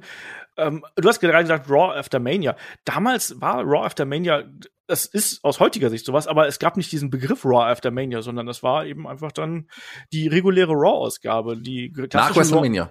Ja, ja, aber, aber, aber dass das so groß gehypt worden ist ja, von natürlich. WWE selber, das war damals noch nicht so. Ja. Ähm, wie hat dir es damals gefallen, dass äh, Goldberg bei WWE aufgeschlagen ist hier? Weil ich weiß, dass ich das damals ganz grauenvoll fand. Nein, also glaube ich nicht. Äh, äh, ja, das sagen wir mal so, wahrscheinlich zwei, drei Wochen später dann schon, aber der Moment war für mich ganz groß, als er dann Rock wirklich gespiert hat, das war schon, war schon toll. Man hat dann relativ schnell gemerkt, irgendwie passt der da nicht hin. Irgendwie, irgendwas irgendwas ist da nicht richtig gefühlt so. Klar war das war war mal was geil, den großen äh, WCWler Goldberg jetzt auch hier bei der WWE zu sehen. Allerdings man hat relativ schnell gemerkt, dass das wohl nicht funktioniert, dass der bei der WWE nicht das gleiche Standing hat, zumindest damals noch nicht hatte. Wir reden jetzt nicht über heute ähm, und das irgendwie irgendwas hat gefehlt.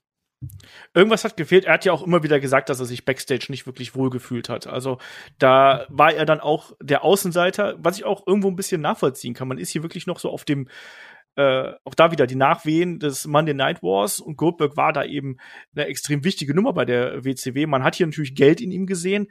Andererseits hat man dann aber eben auch ja, natürlich auch so Ressentiments natürlich gegen ihn irgendwo gehabt, ne? Und äh, man hat Angst davor gehabt, dass jetzt der ankommt und der nimmt sich hier den Spot. Und da war natürlich gerade auch ein Triple H jemand, der da seine Position recht rigoros verteidigt hat zu der Zeit. Ähm, da war auch schon ein bisschen Politics am Start. Und Goldberg hat es damals nicht leicht gehabt. War, glaube ich, auch kein leichter Charakter. Ich glaube, das war er nie. Äh, aber da waren die Fronten einfach relativ verhärtet und deswegen war ja dieser erste Stint, den er hier gehabt hat, der war ja auch sehr, sehr kurz. Das war ja wirklich nur dieses eine Jahr, auf das man sich geeinigt hat. Und dann war er ja auch schon wieder weg, eben weil das mit allen Parteien hier nicht wirklich 100 Prozent hingehauen hat. Und das hat man auch irgendwie als Zuschauer gemerkt und das auch, auch so von der Ausrichtung her nicht ganz in dieses Produkt passt. Wir haben sein erstes Match bei Backlash gesehen gegen The Rock. Den hat er relativ klar weggebügelt mit drei Spears und einem Jackhammer. Ähm, dann gab's ja eine, eine kurze, kurze äh, Geschichte mit Three-Minute Warning, aber dann vor allem auch, Shaggy, eine Fehde, die wir auch schon angesprochen haben, die aber bei der WCW nie in einem Match kulminiert ist. Ja, äh, du sprichst von Jericho. Ich lass mich noch mal ganz kurz Three-Minute Warning ansprechen, weil über die reden wir eigentlich fast ja nie. Das waren ja damals äh, Jamal und Rosie quasi ähm, ähm, ja, der, der Superhero in Training später und Umaga äh, auf der anderen Seite und Rico, den ich auch als fantastischen Manager hielt. Ich mochte das Team damals sehr und fand schade, ähm, ja, und beide, also sagen wir mal so, äh, gerade Umaga, der ja kurzzeitig auch nochmal einen, einen coolen Run hatte, äh, aber leider ja auch nicht mehr unter uns weil Cooles Team eigentlich damals. Also ich fand die, ich mochte die schon sehr und fand das auch cool, als sie damals Goldberg attackiert haben. War ein cooler Moment. Aber wir, wir reden natürlich hier erstmal von Jericho, weil der wollte damals Goldberg schon haben bei der WCW, hat ihn nicht bekommen. Hier hat er ihn bekommen und er hatte ja auch seine noch seine Bekannten um sich, gegen die er in Goldberg dann auch nochmal wresteln musste, Christian Lance Storm und solche Wrestler, die ja dann damals auch ja im im Dunstkreis eines Jerichos irgendwie letzten Endes waren. Das waren schon ähm, keine jetzt super tollen Matches, aber ich habe mich gefreut, endlich, dass Jericho so seine Mini-Fehde so ein bisschen bekommt. So richtig war es ja dann auch nicht. Ähm, es gab dieses eine Match bei Bad Blood, aber ansonsten, ähm, da hat Goldberg dann relativ klar, relativ, sagen wir mal so, es waren doch, doch über zehn Minuten, die das Match ging, aber es war schon okay, ein okayes Match für Goldberg-Verhältnisse. Das war eigentlich ganz gut. Ich war damals überrascht, dass das überhaupt so lang ging, wenn ich ehrlich bin. Ähm, aber das war in Ordnung. Also da hat auch Goldberg ein bisschen verkauft und äh, dass er gewinnt, ist ganz klar, weil hier war der Plan natürlich, dass er dann im Nachgang Richtung SummerSlam in die Fehde gegen Triple H um die World Heavyweight Championship einsteigt. Und da sollte es ja beim SummerSlam das äh, zweite Elimination Chamber Match geben. Und ja, man ist ja davon ausgegangen, dass hier der Titel wechselt. Also ich habe damals fest damit gerechnet, dass der Titel wechselt. Ähm, Triple H ja damals mit ähm, auch einer, einer ähm, Hüftverletzung, da, da äh, ist er ja auch mit dieser ich sag's mal, Radlerhose angetreten, wo er dann auch eingepackt gewesen ist, als hätte er eine Windel an.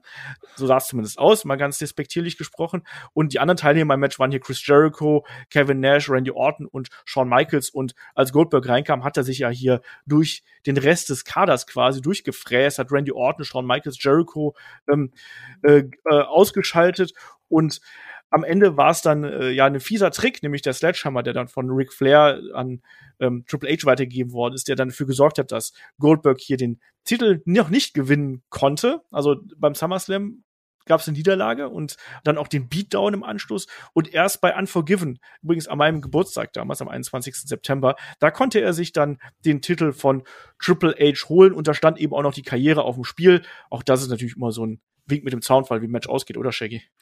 Ähm, ja, wobei man ja sagen muss, was ist ja gesagt, das war ja auch nur ein Jahr-Vertrag, aber in dem Fall war es klar. Also irgendwann musste Goldberg sich den Titel holen. Ich glaube, das hat er sich auch vertraglich zusichern lassen, dass er sich zumindest den Titel hier auch holt. Und das Match war auch in Ordnung. Also ich, ich mochte die, irgendwie mochte ich trotzdem die Fehde nicht mit Triple H, obwohl sie ja auch gut erzählt wurde. Man hat die Evolution ja auch eingebaut und so weiter. Aber so richtig Fan dieser Fehde war ich nicht. Ich weiß nicht, ob es dir da anders ging. Nee, wie gesagt, es hat, es hat halt irgendwie nicht äh, gepasst. Auch Goldberg hat nicht mit den Fans so richtig äh, connected. Danach gab es ja diese Storyline, dass man hier 100.000 Dollar Kopfgeld auf Goldberg ausgesetzt hat. Also Evolution hat das dann gemacht und da durften sich dann einmal sämtliche Mit- und Underkader mit Goldberg messen. Das sind die Leute wie Mark Henry angetreten, La Resistance, Tommy Dreamer, Steve Richards. Also all die waren dabei. Und äh, es war dann letztlich war es dann äh, Batista, der das Ding hier eingesackt hat, ähm, aber nicht unbedingt, weil er äh, ihn besiegen konnte, sondern weil er ihn verletzen konnte im Anschluss an den Match gegen ähm, Shawn Michaels. Da hat er eingegriffen und da wurde dann ähm, Goldbergs Tit äh, Titel äh, ähm, Knöchel hier attackiert und wurde da verletzt und ja, dann im Anschluss hat man ihm gesagt, komm hier, ab die Post und da gab es dann mehrere Beatdowns und äh, ja, wenn wir dann Richtung Survivor Series schauen, gab es ähm, ein Rematch zwischen Goldberg und Triple H. Ähm, das wurde dann auch wieder von Goldberg gewonnen, obwohl er da ähm, auch mehrfach von ähm, Evolution attackiert worden ist. Aber, aber Survivor Series war ein anderer wichtiger Punkt, äh, fand ich. Das war, da gab es den großen Moment, da wo ich wirklich so einen kurzen Markout, ehrlich gesagt, das, das hab das noch nie benutzt, das Wort krass ähm, hatte. Und zwar gab es diesen Moment, als, äh, als plötzlich ähm, ein Goldberg und ein Brock Lesnar sich gegenüberstanden bei einem, was nicht, ein Backstage-Segment oder so, wo die sich das erste Mal auch Auge in Auge gesehen haben. Und das war schon ein Wink mit dem Zaunfall und für mich äh, ein Match, was ich zu dem Zeitpunkt auf jeden Fall unbedingt sehen wollte. Obwohl die beiden ja zu dem Zeitpunkt in verschiedenen Rostern waren, Raw und SmackDown war ja getrennt und damals, aber die beiden jetzt zusammen zu sehen, war schon ein großer Moment, oder? Ja, es war auch so ein bisschen Foreshadowing natürlich. Ja. Ne? Das war auch so eine Geschichte, die wollte man sehen. Ähm, Brock Lesnar damals natürlich noch Red Hot irgendwo und ähm, Goldberg, diese beiden Maschinen wollte man, wollte man einfach zusammen im, im, im Ring haben. Und das war eine große Nummer, aber Goldberg war ja erstmal noch Champion und ähm, ja, im Anschluss an die Survivor Series kam dann noch jemand Drittes hier in diesen Bund mit rein.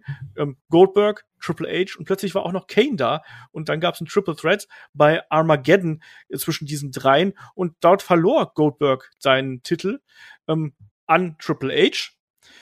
Und ja, damit war das dann auch relativ äh, schnell hier wieder gelaufen, weil Triple H hat dann äh, Kane gepinnt durch Eingreifen von äh, Evolution dann. Und damit war Goldbergs Title Reign hier nach äh, 84 Tagen auch beendet. Aber wir wussten irgendwo, was da auch kommen würde, lieber Shaggy und ähm, die Fehde Goldberg gegen Brock Lesnar, die sollte ja dann im Anschluss richtig Fahrt aufnehmen. Ja, so richtig, äh, richtig ging es dann beim Royal Rumble weiter. Da hat sich Goldberg erstmal ähm, das Recht erkämpft mitzumachen, das Recht erkämpft dann auch als Nummer 30 sogar zum Ring zu kommen. Und als Goldberg dann bei Royal Rumble im Ring stand, erschien plötzlich ein Brock Lesnar, es gab den F5 und äh, da konnte dann ein Goldberg danach eliminiert werden. Und ja, da war klar, die beiden äh, bei, stehen sich gegenüber und zwar, das muss natürlich auf der großen Bühne passieren, bei WrestleMania. Und ich war heiß zu diesem Zeitpunkt auf dieses Match, wie glaube ich viele andere Fans auch, aber wir wissen, es sollte noch anders kommen. Ja, genau. Also auf dem Weg Richtung WrestleMania gab es ja noch No Way Out. Ich glaube, das kennen auch sehr, sehr viele, ja. wo Stone Cold Steve Austin hier Goldberg ja Tickets quasi äh, besorgt hat. Erste Reihe Tickets für äh, den Pay-per-View, auch äh, sehr nett. Und dann war ja auch der Eingriff ähm, im Title-Match zwischen Eddie Guerrero und Brock Lesnar. Der war dann da und hat dann eben dafür gesorgt, dass Eddie Guerrero letztlich auch dann den Titel sich hier sichern konnte. Und dadurch hat natürlich die Fehde noch mehr Feuer gehabt. Wir hatten dann auf der einen Seite natürlich auch noch Eddie Guerrero gegen Kurt Angle bei WrestleMania 20, aber Brock gegen Goldberg. Das war dann hier eine große Nummer und auch wie du richtig gesagt hast, ich mochte das auch bis hierhin. Ich fand, das war eine cool aufgebaute Fehde, auch diese Interaktion mit Austin und Goldberg, das mochte ich irgendwo, das hat auch irgendwo ganz gut ähm, gepasst.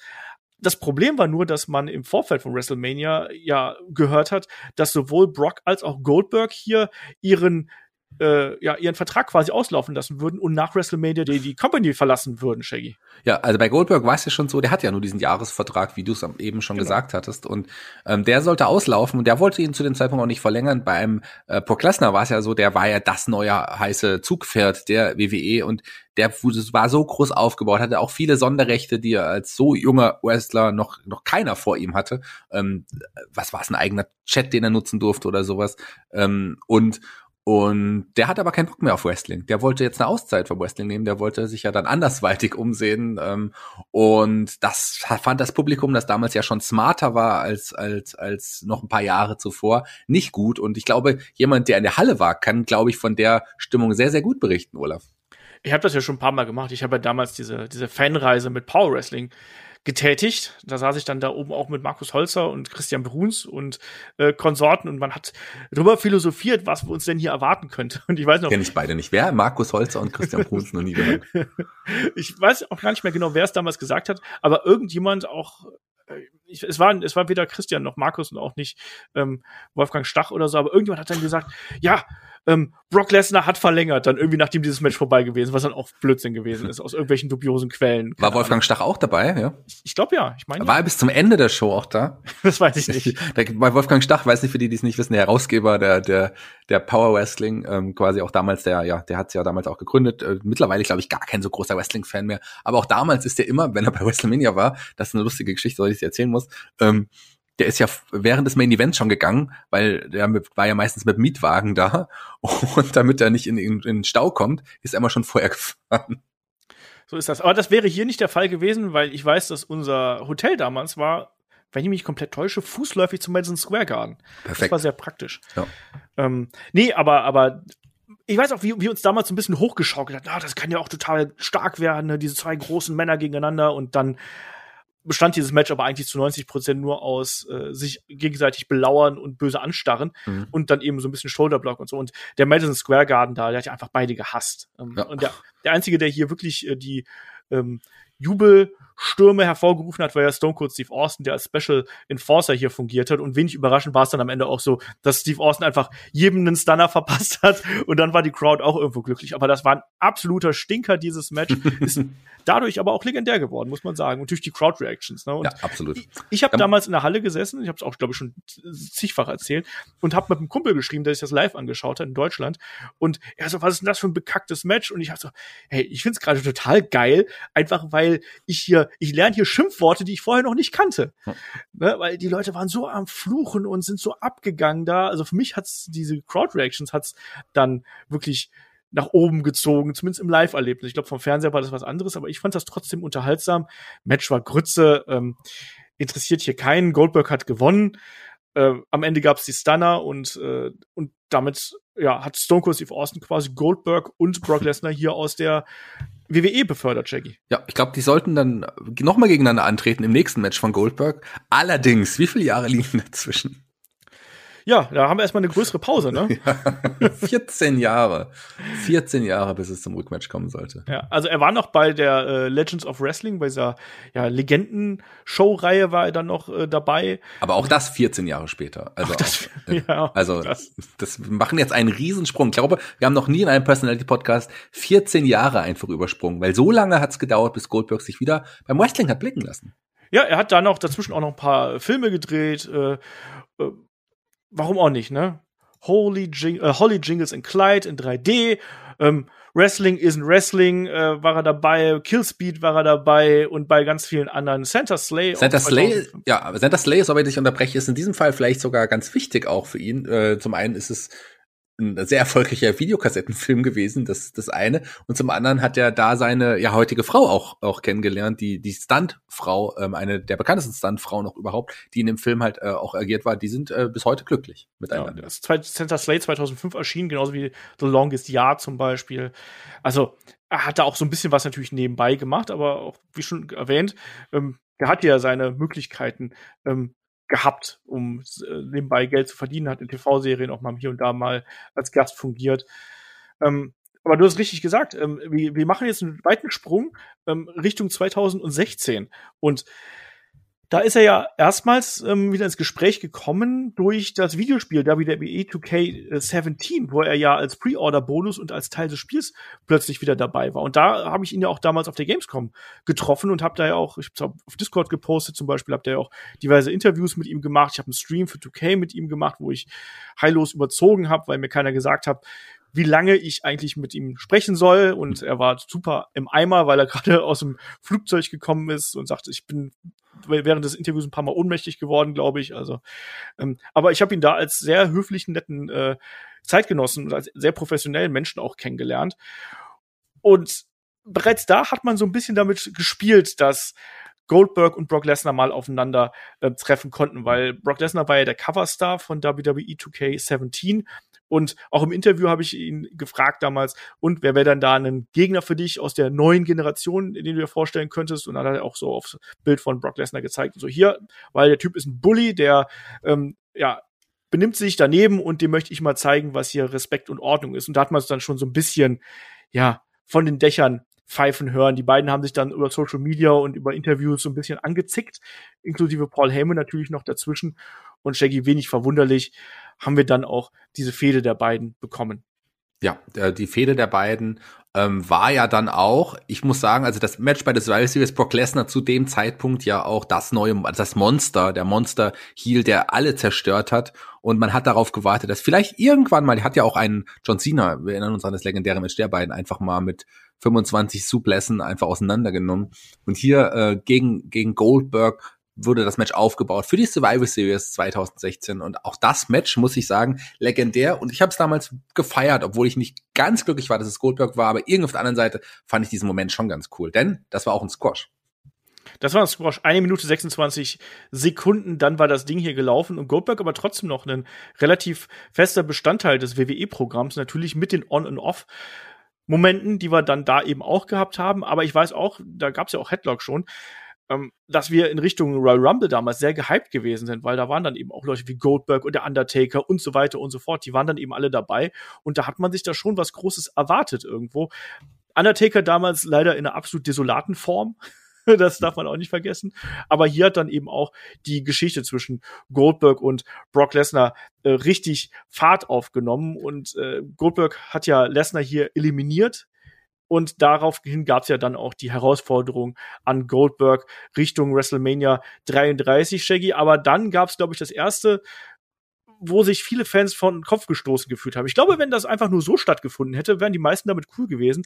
Aber dann war doch noch diese Sache, weißt du noch, WWE Universal Champion, damals Kevin Owens? Nee, so? weiß ich nicht mehr vergessen. Ähm, das hat, hätte man echt, also sagen wir, die, die Titelgewinne von Goldberg haben diesen, haben ihn, glaube ich, also abgesehen von seiner auch katastrophalen, katastrophalen Leistung, die dann später noch folgte, ähm, dann wirklich endgültig glaube ich, äh, etwas gekostet an, an seinem Ansehen, an seinem Clans und seinem Ruhm. Weil hier dieser, äh, man, die Fans liebten ja, also quasi wir, wir ähm, Inside Wrestling Fans lieben, liebten ja einen Kevin Owens. Der war zu dem Zeitpunkt ähm, ja auch Universal Champion und der sollte nun tatsächlich bei Fastlane seinen Titel verteidigen gegen Goldberg. Man hat eigentlich darauf gewartet, dass es ein großes Match Kevin Owens gegen Jericho geben könnte, ähm, aber nein, das gab Match gab's, es war dann aber nicht groß und hier war es so, dass Goldberg sich einfach innerhalb von knapp 20 Sekunden, 22 Sekunden waren es insgesamt, sich den Titel dann tatsächlich doch geholt hat gegen Kevin Owens und da gab es den großen Aufschrei unter den Wrestling-Fans. Ja, und man hat dadurch auch im Endeffekt dafür gesorgt, dass Jericho äh, WWE dann auf lange Sicht verlassen hat. Kevin Owens natürlich super unzufrieden gewesen ist. Die beiden hatten sich hier ein großes Programm erhofft für WrestleMania. War dann eben nix. Das Match zwischen Lesnar und Goldberg bei WrestleMania 33, das war gar nicht so schlecht, muss man sagen. Also das war ja schon so dieses Trainwreck, wo wir auch gesagt haben, ja gut, das ist kurz und knapp, ne, da äh, kann ich ganz gut mit leben, was die beiden da gezeigt haben. Das ging ja nur über, über wenige Minuten und bestand eigentlich nur aus den großen Bomben, ne. Das war knapp sechs Minuten lang das hat ja durchaus Spaß gemacht, wenn man, wenn man ehrlich ist. Aber der Aufbau dahin und dass man da quasi äh, Kevin Owens hier als, als Opferlamm vorwirft, das, das tat schon weh und Gut, Goldberg hat dann hier seinen Titel verloren an Brock Lesnar. Auch das war jetzt nicht unbedingt, was man gesagt hat, ha, hurra, Brock Lesnar, yeah. Und dann äh, war es das ja auch erstmal. Dann hat Goldberg ist ja dann ähm, tags drauf bei Raw Talk nochmal aufgetreten, hat dann gesagt, so, gut, äh, mach's gut, war schön mit euch, ich hau jetzt erstmal wieder ab. Und auch das hat ja dann erstmal einen faden Beigeschmack hinterlassen. Ja, ähm, und ich glaube, das war das Ende unseres Podcasts. Oder meinst du, es kam noch was von Goldberg? Nee, ja. das Schöne ist ja, dass danach noch diverse andere Storylines nach genau demselben Muster kommen. Ja, leider, leider, leider, leider. Und es wurde nicht besser. Im Gegenteil, ich würde fast sagen, es wurde noch schlimmer. Denn ähm, also es war jetzt also erstmal so, dass ein Goldberg angekündigt worden ist ähm, für die Hall of Fame. Ja, ähm, das ja, ist gut, da kann das, ich mitleben. Ja, das hat er sich auch verdient. Da sind ja auch so illustre Legenden wie ein Hulk Hogan, ein Coco Beware und weitere Wrestler auch in Hulk Hogan und Coco Beware? What the hell? Hall of Fame. Ähm, ja, da hat es ein Goldberg auf jeden Fall auch verdient. Ja, aber da hieß es ja dann auch schon, dass er da äh, nochmal wresteln würde. Und du hast gesagt, da geht's bergab. Yo, äh, es geht nicht nur bergab, es geht nach Saudi-Arabien. Super ja, Showdown. Der Super Showdown 2019 im, in, in Jeddah war das damals, wenn ich es richtig in Erinnerung habe. Ähm, da gab's das große Match gegen den Undertaker und die beiden Stars endlich gegeneinander. Man hat drauf gewartet. Beide im, im ja immer noch hier im, in der besten körperlichen Verfassung, die sie jemals hatten. Und ähm, ich habe schon Autounfälle gesehen, die ähm, die schöner waren. Ja, natürlich auch hier verletzungsbedingt. Ne, Goldberg hat sich ja da ähm, am Ringpfosten angeschlagen, hat ja angefangen zu bluten, hat sich eine Gehirnerschütterung zugezogen und das war ein furchtbares Match. Ne? Auch äh, da ging es ja auch wirklich um die Gesundheit beider Athleten, wo es da ja diverse Aktionen gegeben hat, wo man gesagt hat, ach du Scheiße, ähm, jetzt geht der, der, der Undertaker hier, der wird nur auf, einer, auf einer Trage wieder hier rausgebracht, wenn dieses Match vorbei ist. Ne? Also ganz, ganz schlimm, auch dass man dieses Match nicht abgebrochen hat, natürlich super problematisch. Ja, Undertaker hat das Match gewinnen können, aber es war grauenvoll. Es war grauenvoll und ich glaube auch, dass, also hier hat der Mythos Goldberg dann auch richtig angefangen zu bröckeln. Also ganz, ganz stark auch der Mythos Undertaker natürlich hat unter diesem Match ja. gelitten, weil man bei beiden gesehen hat, oh je, da ist nicht mehr so viel möglich. Aber was macht man mit einem Wrestler, von dem man denkt, puh, da ist nicht mehr so viel möglich? Man wirft ihm einfach mal beim SummerSlam Dolph Ziggler vor, Shaggy. Finde ich okay. Also, äh, also mit dem Dolph da, der aus dem man eh nie wieder irgendwas machen kann, der eh irgendwie so, also wirklich, das ist ein Wrestler, den man, der schon seit 30 Jahren bei der WWE dabei ist, gefühlt und ähm, der mal einen ganz coolen kurzen Run hatte, aber ansonsten einfach da ist und das tut, hat ihm nicht wehgetan, dass er hier gegen Goldberg ein Match hatte beim SummerSlam und ganz klar verloren hat. Und für Goldberg, der wollte einfach nochmal zeigen, dass er es doch irgendwie so ein bisschen kann. Und mit dem Sickler kann man auch nicht so viel falsch machen. Aber es war jetzt auch nichts Besonderes. Aber es war, glaube trotzdem glaube ich, für gerade ein paar Goldberg-Fans nochmal ein Kaufgrund für den SummerSlam möglicherweise. Also, why not? Ja. Das hat nicht wehgetan. Was danach folgte, war noch schlimmer. Ja, also im Endeffekt fühlt sich das doch hier so an, als wollte man Goldberg einfach nur noch einen Sieg geben, damit ja. man ein Argument hat, warum er dann in der Folge, auch da ist jetzt wieder eine Pause zwischen, äh, dann einfach mal den damaligen äh, Universal Champion, den Fiend Bray Wyatt, herausfordert. Und der war ja noch nicht mal, also Goldberg war ja noch nicht mal da, sondern es war einfach nur per Videobotschaft. Ja, äh, so baut man ein Match auf. Natürlich, wir sind wieder in Saudi-Arabien, das darf man nicht vergessen. Und der Fiend war ja wirklich ein unzerstörbarer Charakter. Der hat ja ähm, Dinge überlebt und überstanden, die zuvor noch kein Wrestler überstanden hat. Man hat den Fiend-Charakter, wenn man ehrlich ist, zumindest meiner Meinung nach, schon in, eine, in schwierige Gefilde gebuckt. Also ähm, wie sollte man den jetzt äh, am Ende dann besiegen lassen? Klar, einfach durch Goldberg, durch ein Spear und es war noch ein Jackhammer, glaube ich. Ich weiß es nicht mehr. Ich glaube schon. Und das war damals auch innerhalb von drei Minuten der Sieg. Und da spätestens hat man den Fiend-Charakter, glaube ich, begraben. Der hat sich nie wieder von dieser Situation erholt. Ja, ganz ähnliches Muster wie bei Kevin Owens. Also das äh, ist eben beide Male hat man einen, ich sag's mal, jungen Champion gehabt, den man eigentlich hätte entsprechend positionieren müssen. Und man ist dann hier auch dem Geld gefolgt. Also wir wissen ja, dass da die Scheiß sowohl für Goldberg, auch Goldberg hat ja einen, einen hochdotierten Part-Timer-Vertrag bekommen ja. mit mehreren Millionen pro Match, ähm, mit wenigen Matches, die er dann hier auch bestreiten muss. Und plus dann eben Bonus, ähm, die es dann auch noch gegeben hat. Also ganz, also, ganz hm. schlimme Geschichte. Zwei Matches pro Jahr lautet ja. der Vertrag seit 2019, den er hat. Und den, den äh, hat er bisher auch äh, ja immer erledigt. Ich weiß nicht, vielleicht kommt dieses Jahr noch ein Match hinzu, aber ähm, zumindest in diesen Jahren waren zwei Matches, denn es sollte natürlich ein großes Match aufgebaut werden für WrestleMania, für WrestleMania ähm, damals. Wir sind jetzt in der leider in der Corona-Zeit, das darf man auch nicht, ja, nicht vergessen. Die Pandemie-Ära, ja. ja. Die Pandemie-Ära fängt jetzt an. Das heißt, wir sind im WE Performance Center bei WrestleMania und das große Match Goldberg gegen Roman Reigns sollte stattfinden. Wir haben uns drauf gefreut, ähm, naja, zumindest teilweise, aber das ist schon vom Namen her schon ein großes Match. Die beiden großen Kolosse gegeneinander, ähm, der Wrestler der Vergangenheit gegen den Wrestler der Gegenwart und Zukunft, Roman Reigns. Also, ich meine, kann man schon mal auf eine WrestleMania-Card setzen. Da hätte es nicht unbedingt um den Titel gehen müssen, aber okay. Aber, lieber Olaf, ähm, ja, einen Tag vor WrestleMania gab es eine Grafik. Genau, da wurde dann ja bereits im Vorfeld spekuliert, dass Roman Reigns ja hier nicht antreten würde, eben äh, wegen Covid auch und wegen Familie und allem drum und dran. Und dann wurde dieses Match ja geswitcht äh, Richtung Goldberg gegen Braun Strowman. Und man, man, muss natürlich auch dazu sagen, weil du gerade gesagt hast, es war ein Match, was man damals sehen wollte. Es war noch der alte Roman Reigns. Ne? Es war ja. eigentlich der, der Roman Reigns, da, ja, da, da, da hat man irgendwie sich auch ein bisschen satt gesehen dran. Deswegen war die Vorfreude auf dieses Match eher so mittel, aber wir haben trotzdem alle gehofft, dass Roman Reigns zumindest den ähm, guten Goldberg hier dann äh, endgültig in Rente schickt. Aber es hat dann auch, wie du gesagt hast, nicht so stattgefunden, sondern es gab dann Goldberg gegen Braun Strowman. Ja, und dann wurde Braun Strowman äh, Universal Champion. Ja, auch relativ klar. Also es gab wirklich diese Grafik einen Tag zuvor erst, ja, ja. Die, die dieses Match dann geswitcht Man hatte. Man hat gar keine Storyline mehr gemacht, sondern aber so, ach übrigens, äh, ach ja. in die Stadt, hier, äh, das ist jetzt übrigens euer neues Universal Title Match, ab die ja. Post. Roman Reigns, den ihr jetzt Wochen nicht mehr gesehen hat, weil der in den Shows damals ja auch nicht aufgetreten ist, der äh, wurde nicht mal erwähnt, dass er jetzt nicht mehr dabei ist, sondern man hat einfach eingeblendet, Braun Strowman jetzt der neue Gegner von Goldberg. So baut man ein Main Event von WrestleMania auf, äh, damals zumindest, in der Pandemie-Ära. Und da gab es, wie gesagt, den klaren Sieg von Braun Strowman, aber auch der, ähm, tja, sagen wir mal so, der war mal over davor. Zu dem Zeitpunkt war er einfach auch nicht mehr der richtige Gegner. Nein, und das war ja auch eine grauenvoller Title Run von äh, Braun Strowman ja. und das fühlt sich alles sehr merkwürdig einfach an. Es war ohnehin eine surreale Zeit, wenn man ehrlich ist, was ja. da passiert ist, dass auch das jetzt alles so dann in der in dem leeren Performance Center damals stattfand. Also das war schon, das war schon echt komisch. Ähm, ja, Goldberg dann, Shaggy, äh, auf jeden Fall noch mal mit einem großen Run. Er hat sich dann gesagt, er will outwork everyone und hat dann noch mal richtig angegriffen. Oder? Äh, nee. Oh. Ich muss meine, Moment, ich. Das war das Ende, oder? Oder kam noch was? Kam noch was von Goldberg?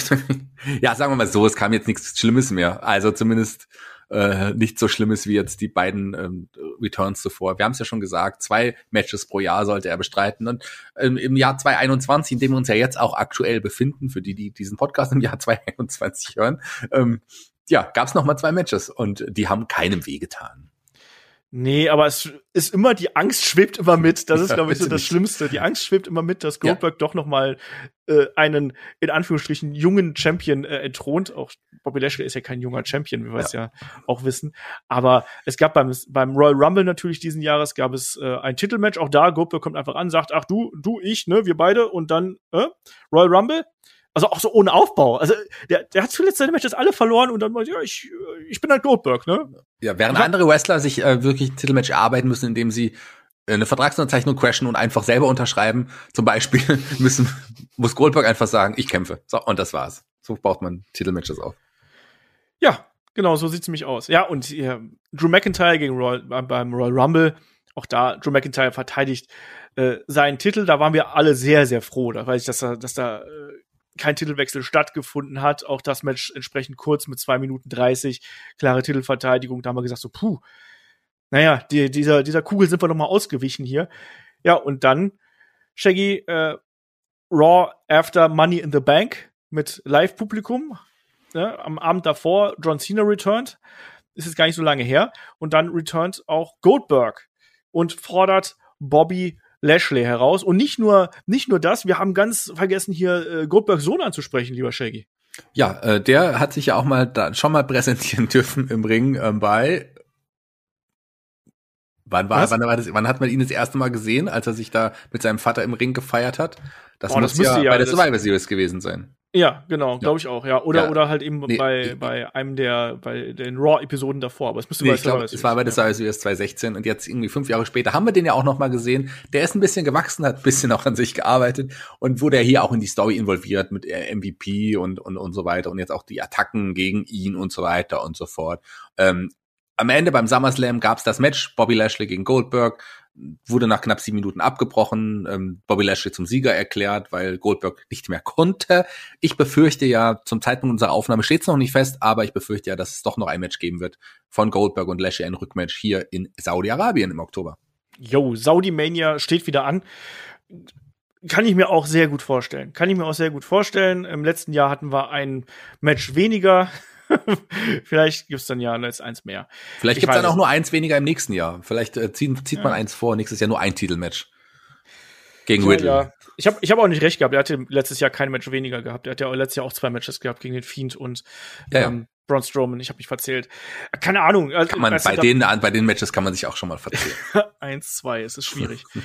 ähm, nein, aber also das Match gegen gegen äh, Lashley war ja mehr ein Story-Match als alles andere und auch da wurde ja sehr deutlich, dass Goldberg nicht mehr gerade so in der Form ist, eigentlich um so große Matches zu bestreiten. Da war wieder sehr, sehr vieles unsicher dabei. Ändert halt nichts daran, dass die WWE an ihm festhält, dass man daran glaubt und das heißt es ja auch, dass man äh, hier die entsprechenden Daten auswertet, dass Goldberg immer noch Publikum zieht, dass er Reaktionen zieht.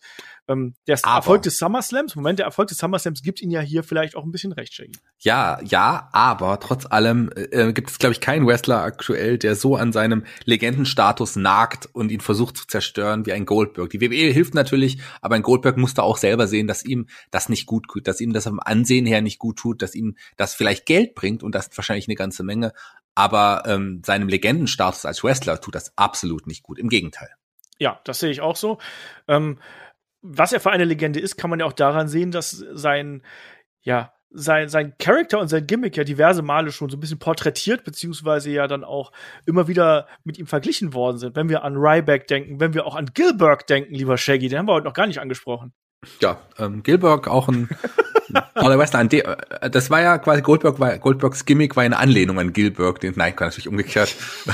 so. Ja, die WWE wollte sich damals über die anderen St- Stars aus der, das war so in der Zeit, als es auch den Nacho Man und den Huckster irgendwie in diesen Segmenten, ein bisschen später gab es dann auch einen Gilbert, Dwayne Gill, der als Edeljobber jahrelang ja angetreten ist, der hat quasi das Gimmick des Goldbergs persifliert hat, als Kleingewachsener mit statt der Feuerwerk, was da kam, waren es da Wunderkerzen und Es waren Wunderkerzen, ja. ja, ja, und äh, ein bisschen Rauch, als er immer zum Ring kam und so. Also das war natürlich äh, eine Persiflage auf das Goldberg-Gimmick. Fand ich auch witzig, muss ich ganz ehrlich sagen. Also zum Zeitpunkt der Podcast-Aufnahme ist das Match auf jeden Fall gegen Lashley das letzte Match von Goldberg gewesen. Wir wissen, dass da noch mehr kommen werden, weil er hat noch Vertrag bis, ich glaube, Ende 22, Anfang 23. Also da wird noch einiges kommen. Aber vielleicht, wenn den Podcast erst in 2035 hört oder so, wahrscheinlich ist dann Goldberg noch immer im Ring. Ja, da wird es noch einige Matches geben. Da Wir fra- müssen wir, eine freuen Verlängerung uns, von dem Podcast hier machen, Shaggy. wir freuen uns auf, ja, machen wir dann. Wir hängen da noch was dran. WrestleMania 40, ähm, das große Rückmatch gegen Undertaker. Wir freuen uns schon sehr. Ja. Ähm, und damit sind wir dann hier am Ende von Goldbergs bisheriger Karriere äh, angekommen. Wie gesagt, da wird noch ein bisschen was kommen, davon können wir ausgehen. Shaggy, wie beurteilst du denn jetzt hier die Laufbahn von Goldberg. Er hat ja durchaus einen interessanten Werdegang. Natürlich mit der großen Storyline der Undefeated Streak bei der WCW. Aber was man ihm halt eben nicht absprechen kann, ist, dass er jemand gewesen ist, der wirklich ein Gamechanger im Monday Night War gewesen ist. Und das können nicht viele von sich behaupten. Absolut. Also ich habe es ja schon am Anfang des Podcasts auch gesagt. Ich, ähm, wahrscheinlich der der größte Star, den, den die WCW selber je aufgebaut hat.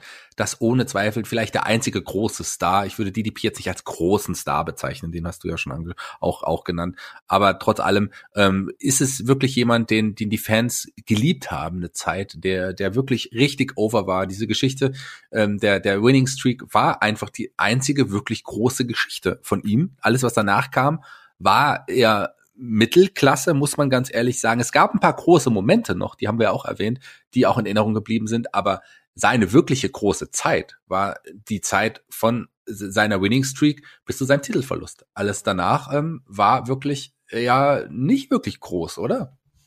Nicht so richtig, ne? Wir haben auch zu seinem ersten WWE-Run haben wir ja auch mal ein Fokus-Spezial gemacht, damals noch äh, mit Video auch, von, vor dem berüchtigten schwarzen Hintergrund. Ähm, ich sehe es ganz ähnlich. Ich meine, er zerrt natürlich immer noch von dieser Geschichte, die er damals gehabt hat, aber er ist auch jemand, der natürlich sehr, sehr stark von seinem Char Charakter und diesem Charisma irgendwo zehrt. Der ist ja schon eine Erscheinung und irgendwo ist es dann auch immer wieder was Großes, wenn er da ist. So, so merkwürdig das auch klingt, aber ich gebe dir auch vollkommen recht, über die vergangenen Jahre, da hat er natürlich diesen Legendenstatus, den er gehabt hat, ähm, absolut angekratzt. Auch dieser Undefeated ähm, den er ja ursprünglich mal gehabt hat, der ist inzwischen doch auch eigentlich komplett im Eimer, weil er gegen Leute wie Braun Strowman zum Beispiel verloren hat. Jetzt allein dieses Jahr äh, hat er dann noch mal gegen Drew und gegen Bobby Lashley verloren. Also das ist vernünftig, dass er gegen die verliert aber er ist nicht mehr dieser larger-than-life-Character und dazu kommt eben einfach, dass man bei ihm noch schlimmer als früher diese wrestlerischen Defizite sieht, die jetzt noch durch körperliche Defizite teilweise irgendwie äh, noch gesteigert werden. Das ist, glaube ich, das Schwierige an der Sache. Ich finde Goldberg für das, was er Monday Night War erreicht hat, auch wenn ich nie ein großer Freund von ihm gewesen bin, und weil, weil er auch einfach jetzt kein herausragender Wrestler gewesen ist. Ähm, aber das muss man durchaus honorieren. Er war ein Gamechanger, er war jemand, der die Massen gezogen hat, der die Massen begeistert hat. Und das kann er sich auf jeden Fall auf seine, auf seine Weste schreiben, auf seine Weste sticken. Aber die letzten Runs, die er eben gehabt hat, die fühlen sich dann eben auch eher so an wie Marketingmaßnahmen, beziehungsweise wie, ja, das plumpe Mitnehmen von Paychecks äh, am laufenden Band. Und das ist eben auch was, was man, glaube ich, ihm äh, im Nachgang und auch jetzt aktuell immer wieder ankreiden muss. Ja, ich verbinde keinen Wrestler so, so eng mit den Saudi-Arabien-Shows wie ein Goldberg, muss ich auch ganz, ganz ehrlich sagen. Also ähm, klar, sind da noch andere Namen, die dann auch ihre Paychecks mitnehmen in Saudi-Arabien. Das ist auch okay. Ähm, darf, ich meine, es geht, man will ja auch was, was man auch Geld verdienen. So ist es jetzt auch nicht. Aber trotz allem ist Goldberg wirklich äh, jemand, wir wissen es ja auch, der war ja auch nie, wenn man der das Wrestling so groß geliebt hat, sondern der hat das Wrestling einfach auch genutzt. Nichts gegen Goldberg, wie gesagt, der hat uns tolle Momente geliefert und auch gerade die Winning Streak war was ganz Besonderes und der Titelgewinn, der erste, war riesig. Aber ansonsten muss ich sagen, bin ich nie wirklich der große Goldberg-Fan gewesen. Ähm, da gibt's andere, die ihn wirklich geliebt haben, aber auch zu Recht. Er hat schon was hinterlassen aber ob das im Nachhinein jetzt, wie gesagt, es bröckelt ja schon, so bleibt, warten wir es mal ab. Ja, Schreibt uns da natürlich auch gerne in die Kommentare bei YouTube oder auch auf unserer Website, bei Discord zum Beispiel auch. Ähm, was ist denn eure Meinung zu Goldberg? Weil ich glaube, da muss man auch wirklich unterscheiden zwischen dem Goldberg der Monday Night Era, dann äh, der Monday Night War Era, dann eben dem vielleicht Goldberg in diesem kurzen einjährigen Stint und dann eben jetzt dem aktuellen Goldberg, den wir jetzt seit äh, 2016, 2017 da gesehen haben. Ich glaube, das ist, das ist schon was, was ganz, ganz anderes, wenn man sich das so anschaut. Ähm, schreibt uns da gerne und ich bin da sehr gespannt drauf. Auf jeden Fall, Shaggy, ist der Podcast hier doch länger geworden, als ich mir gedacht habe. Ja, who's next?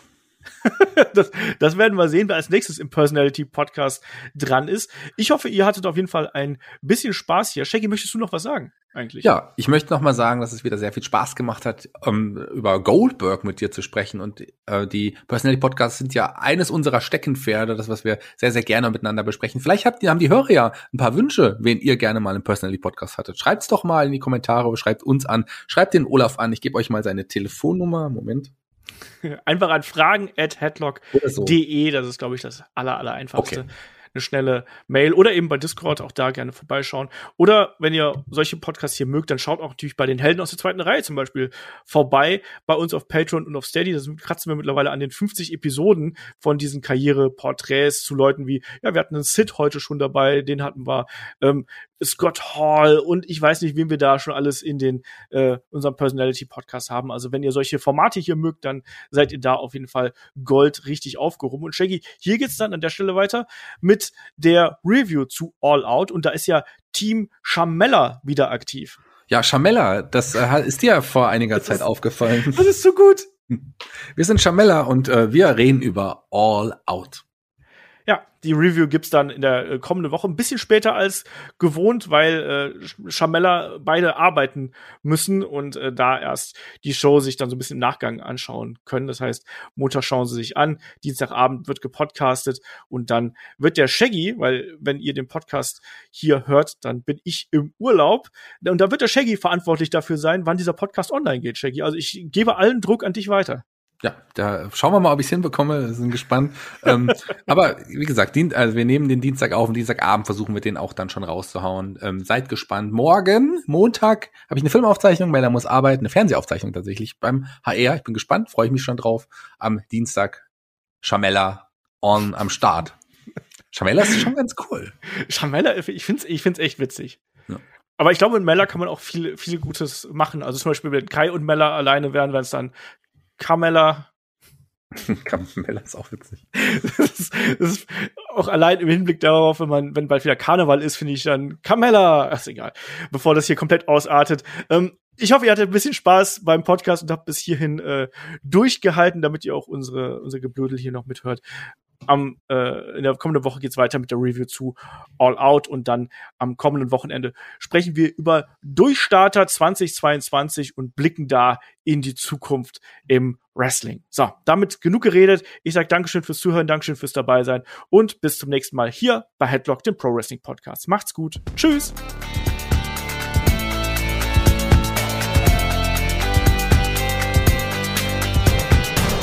Headlock der Pro Wrestling Podcast.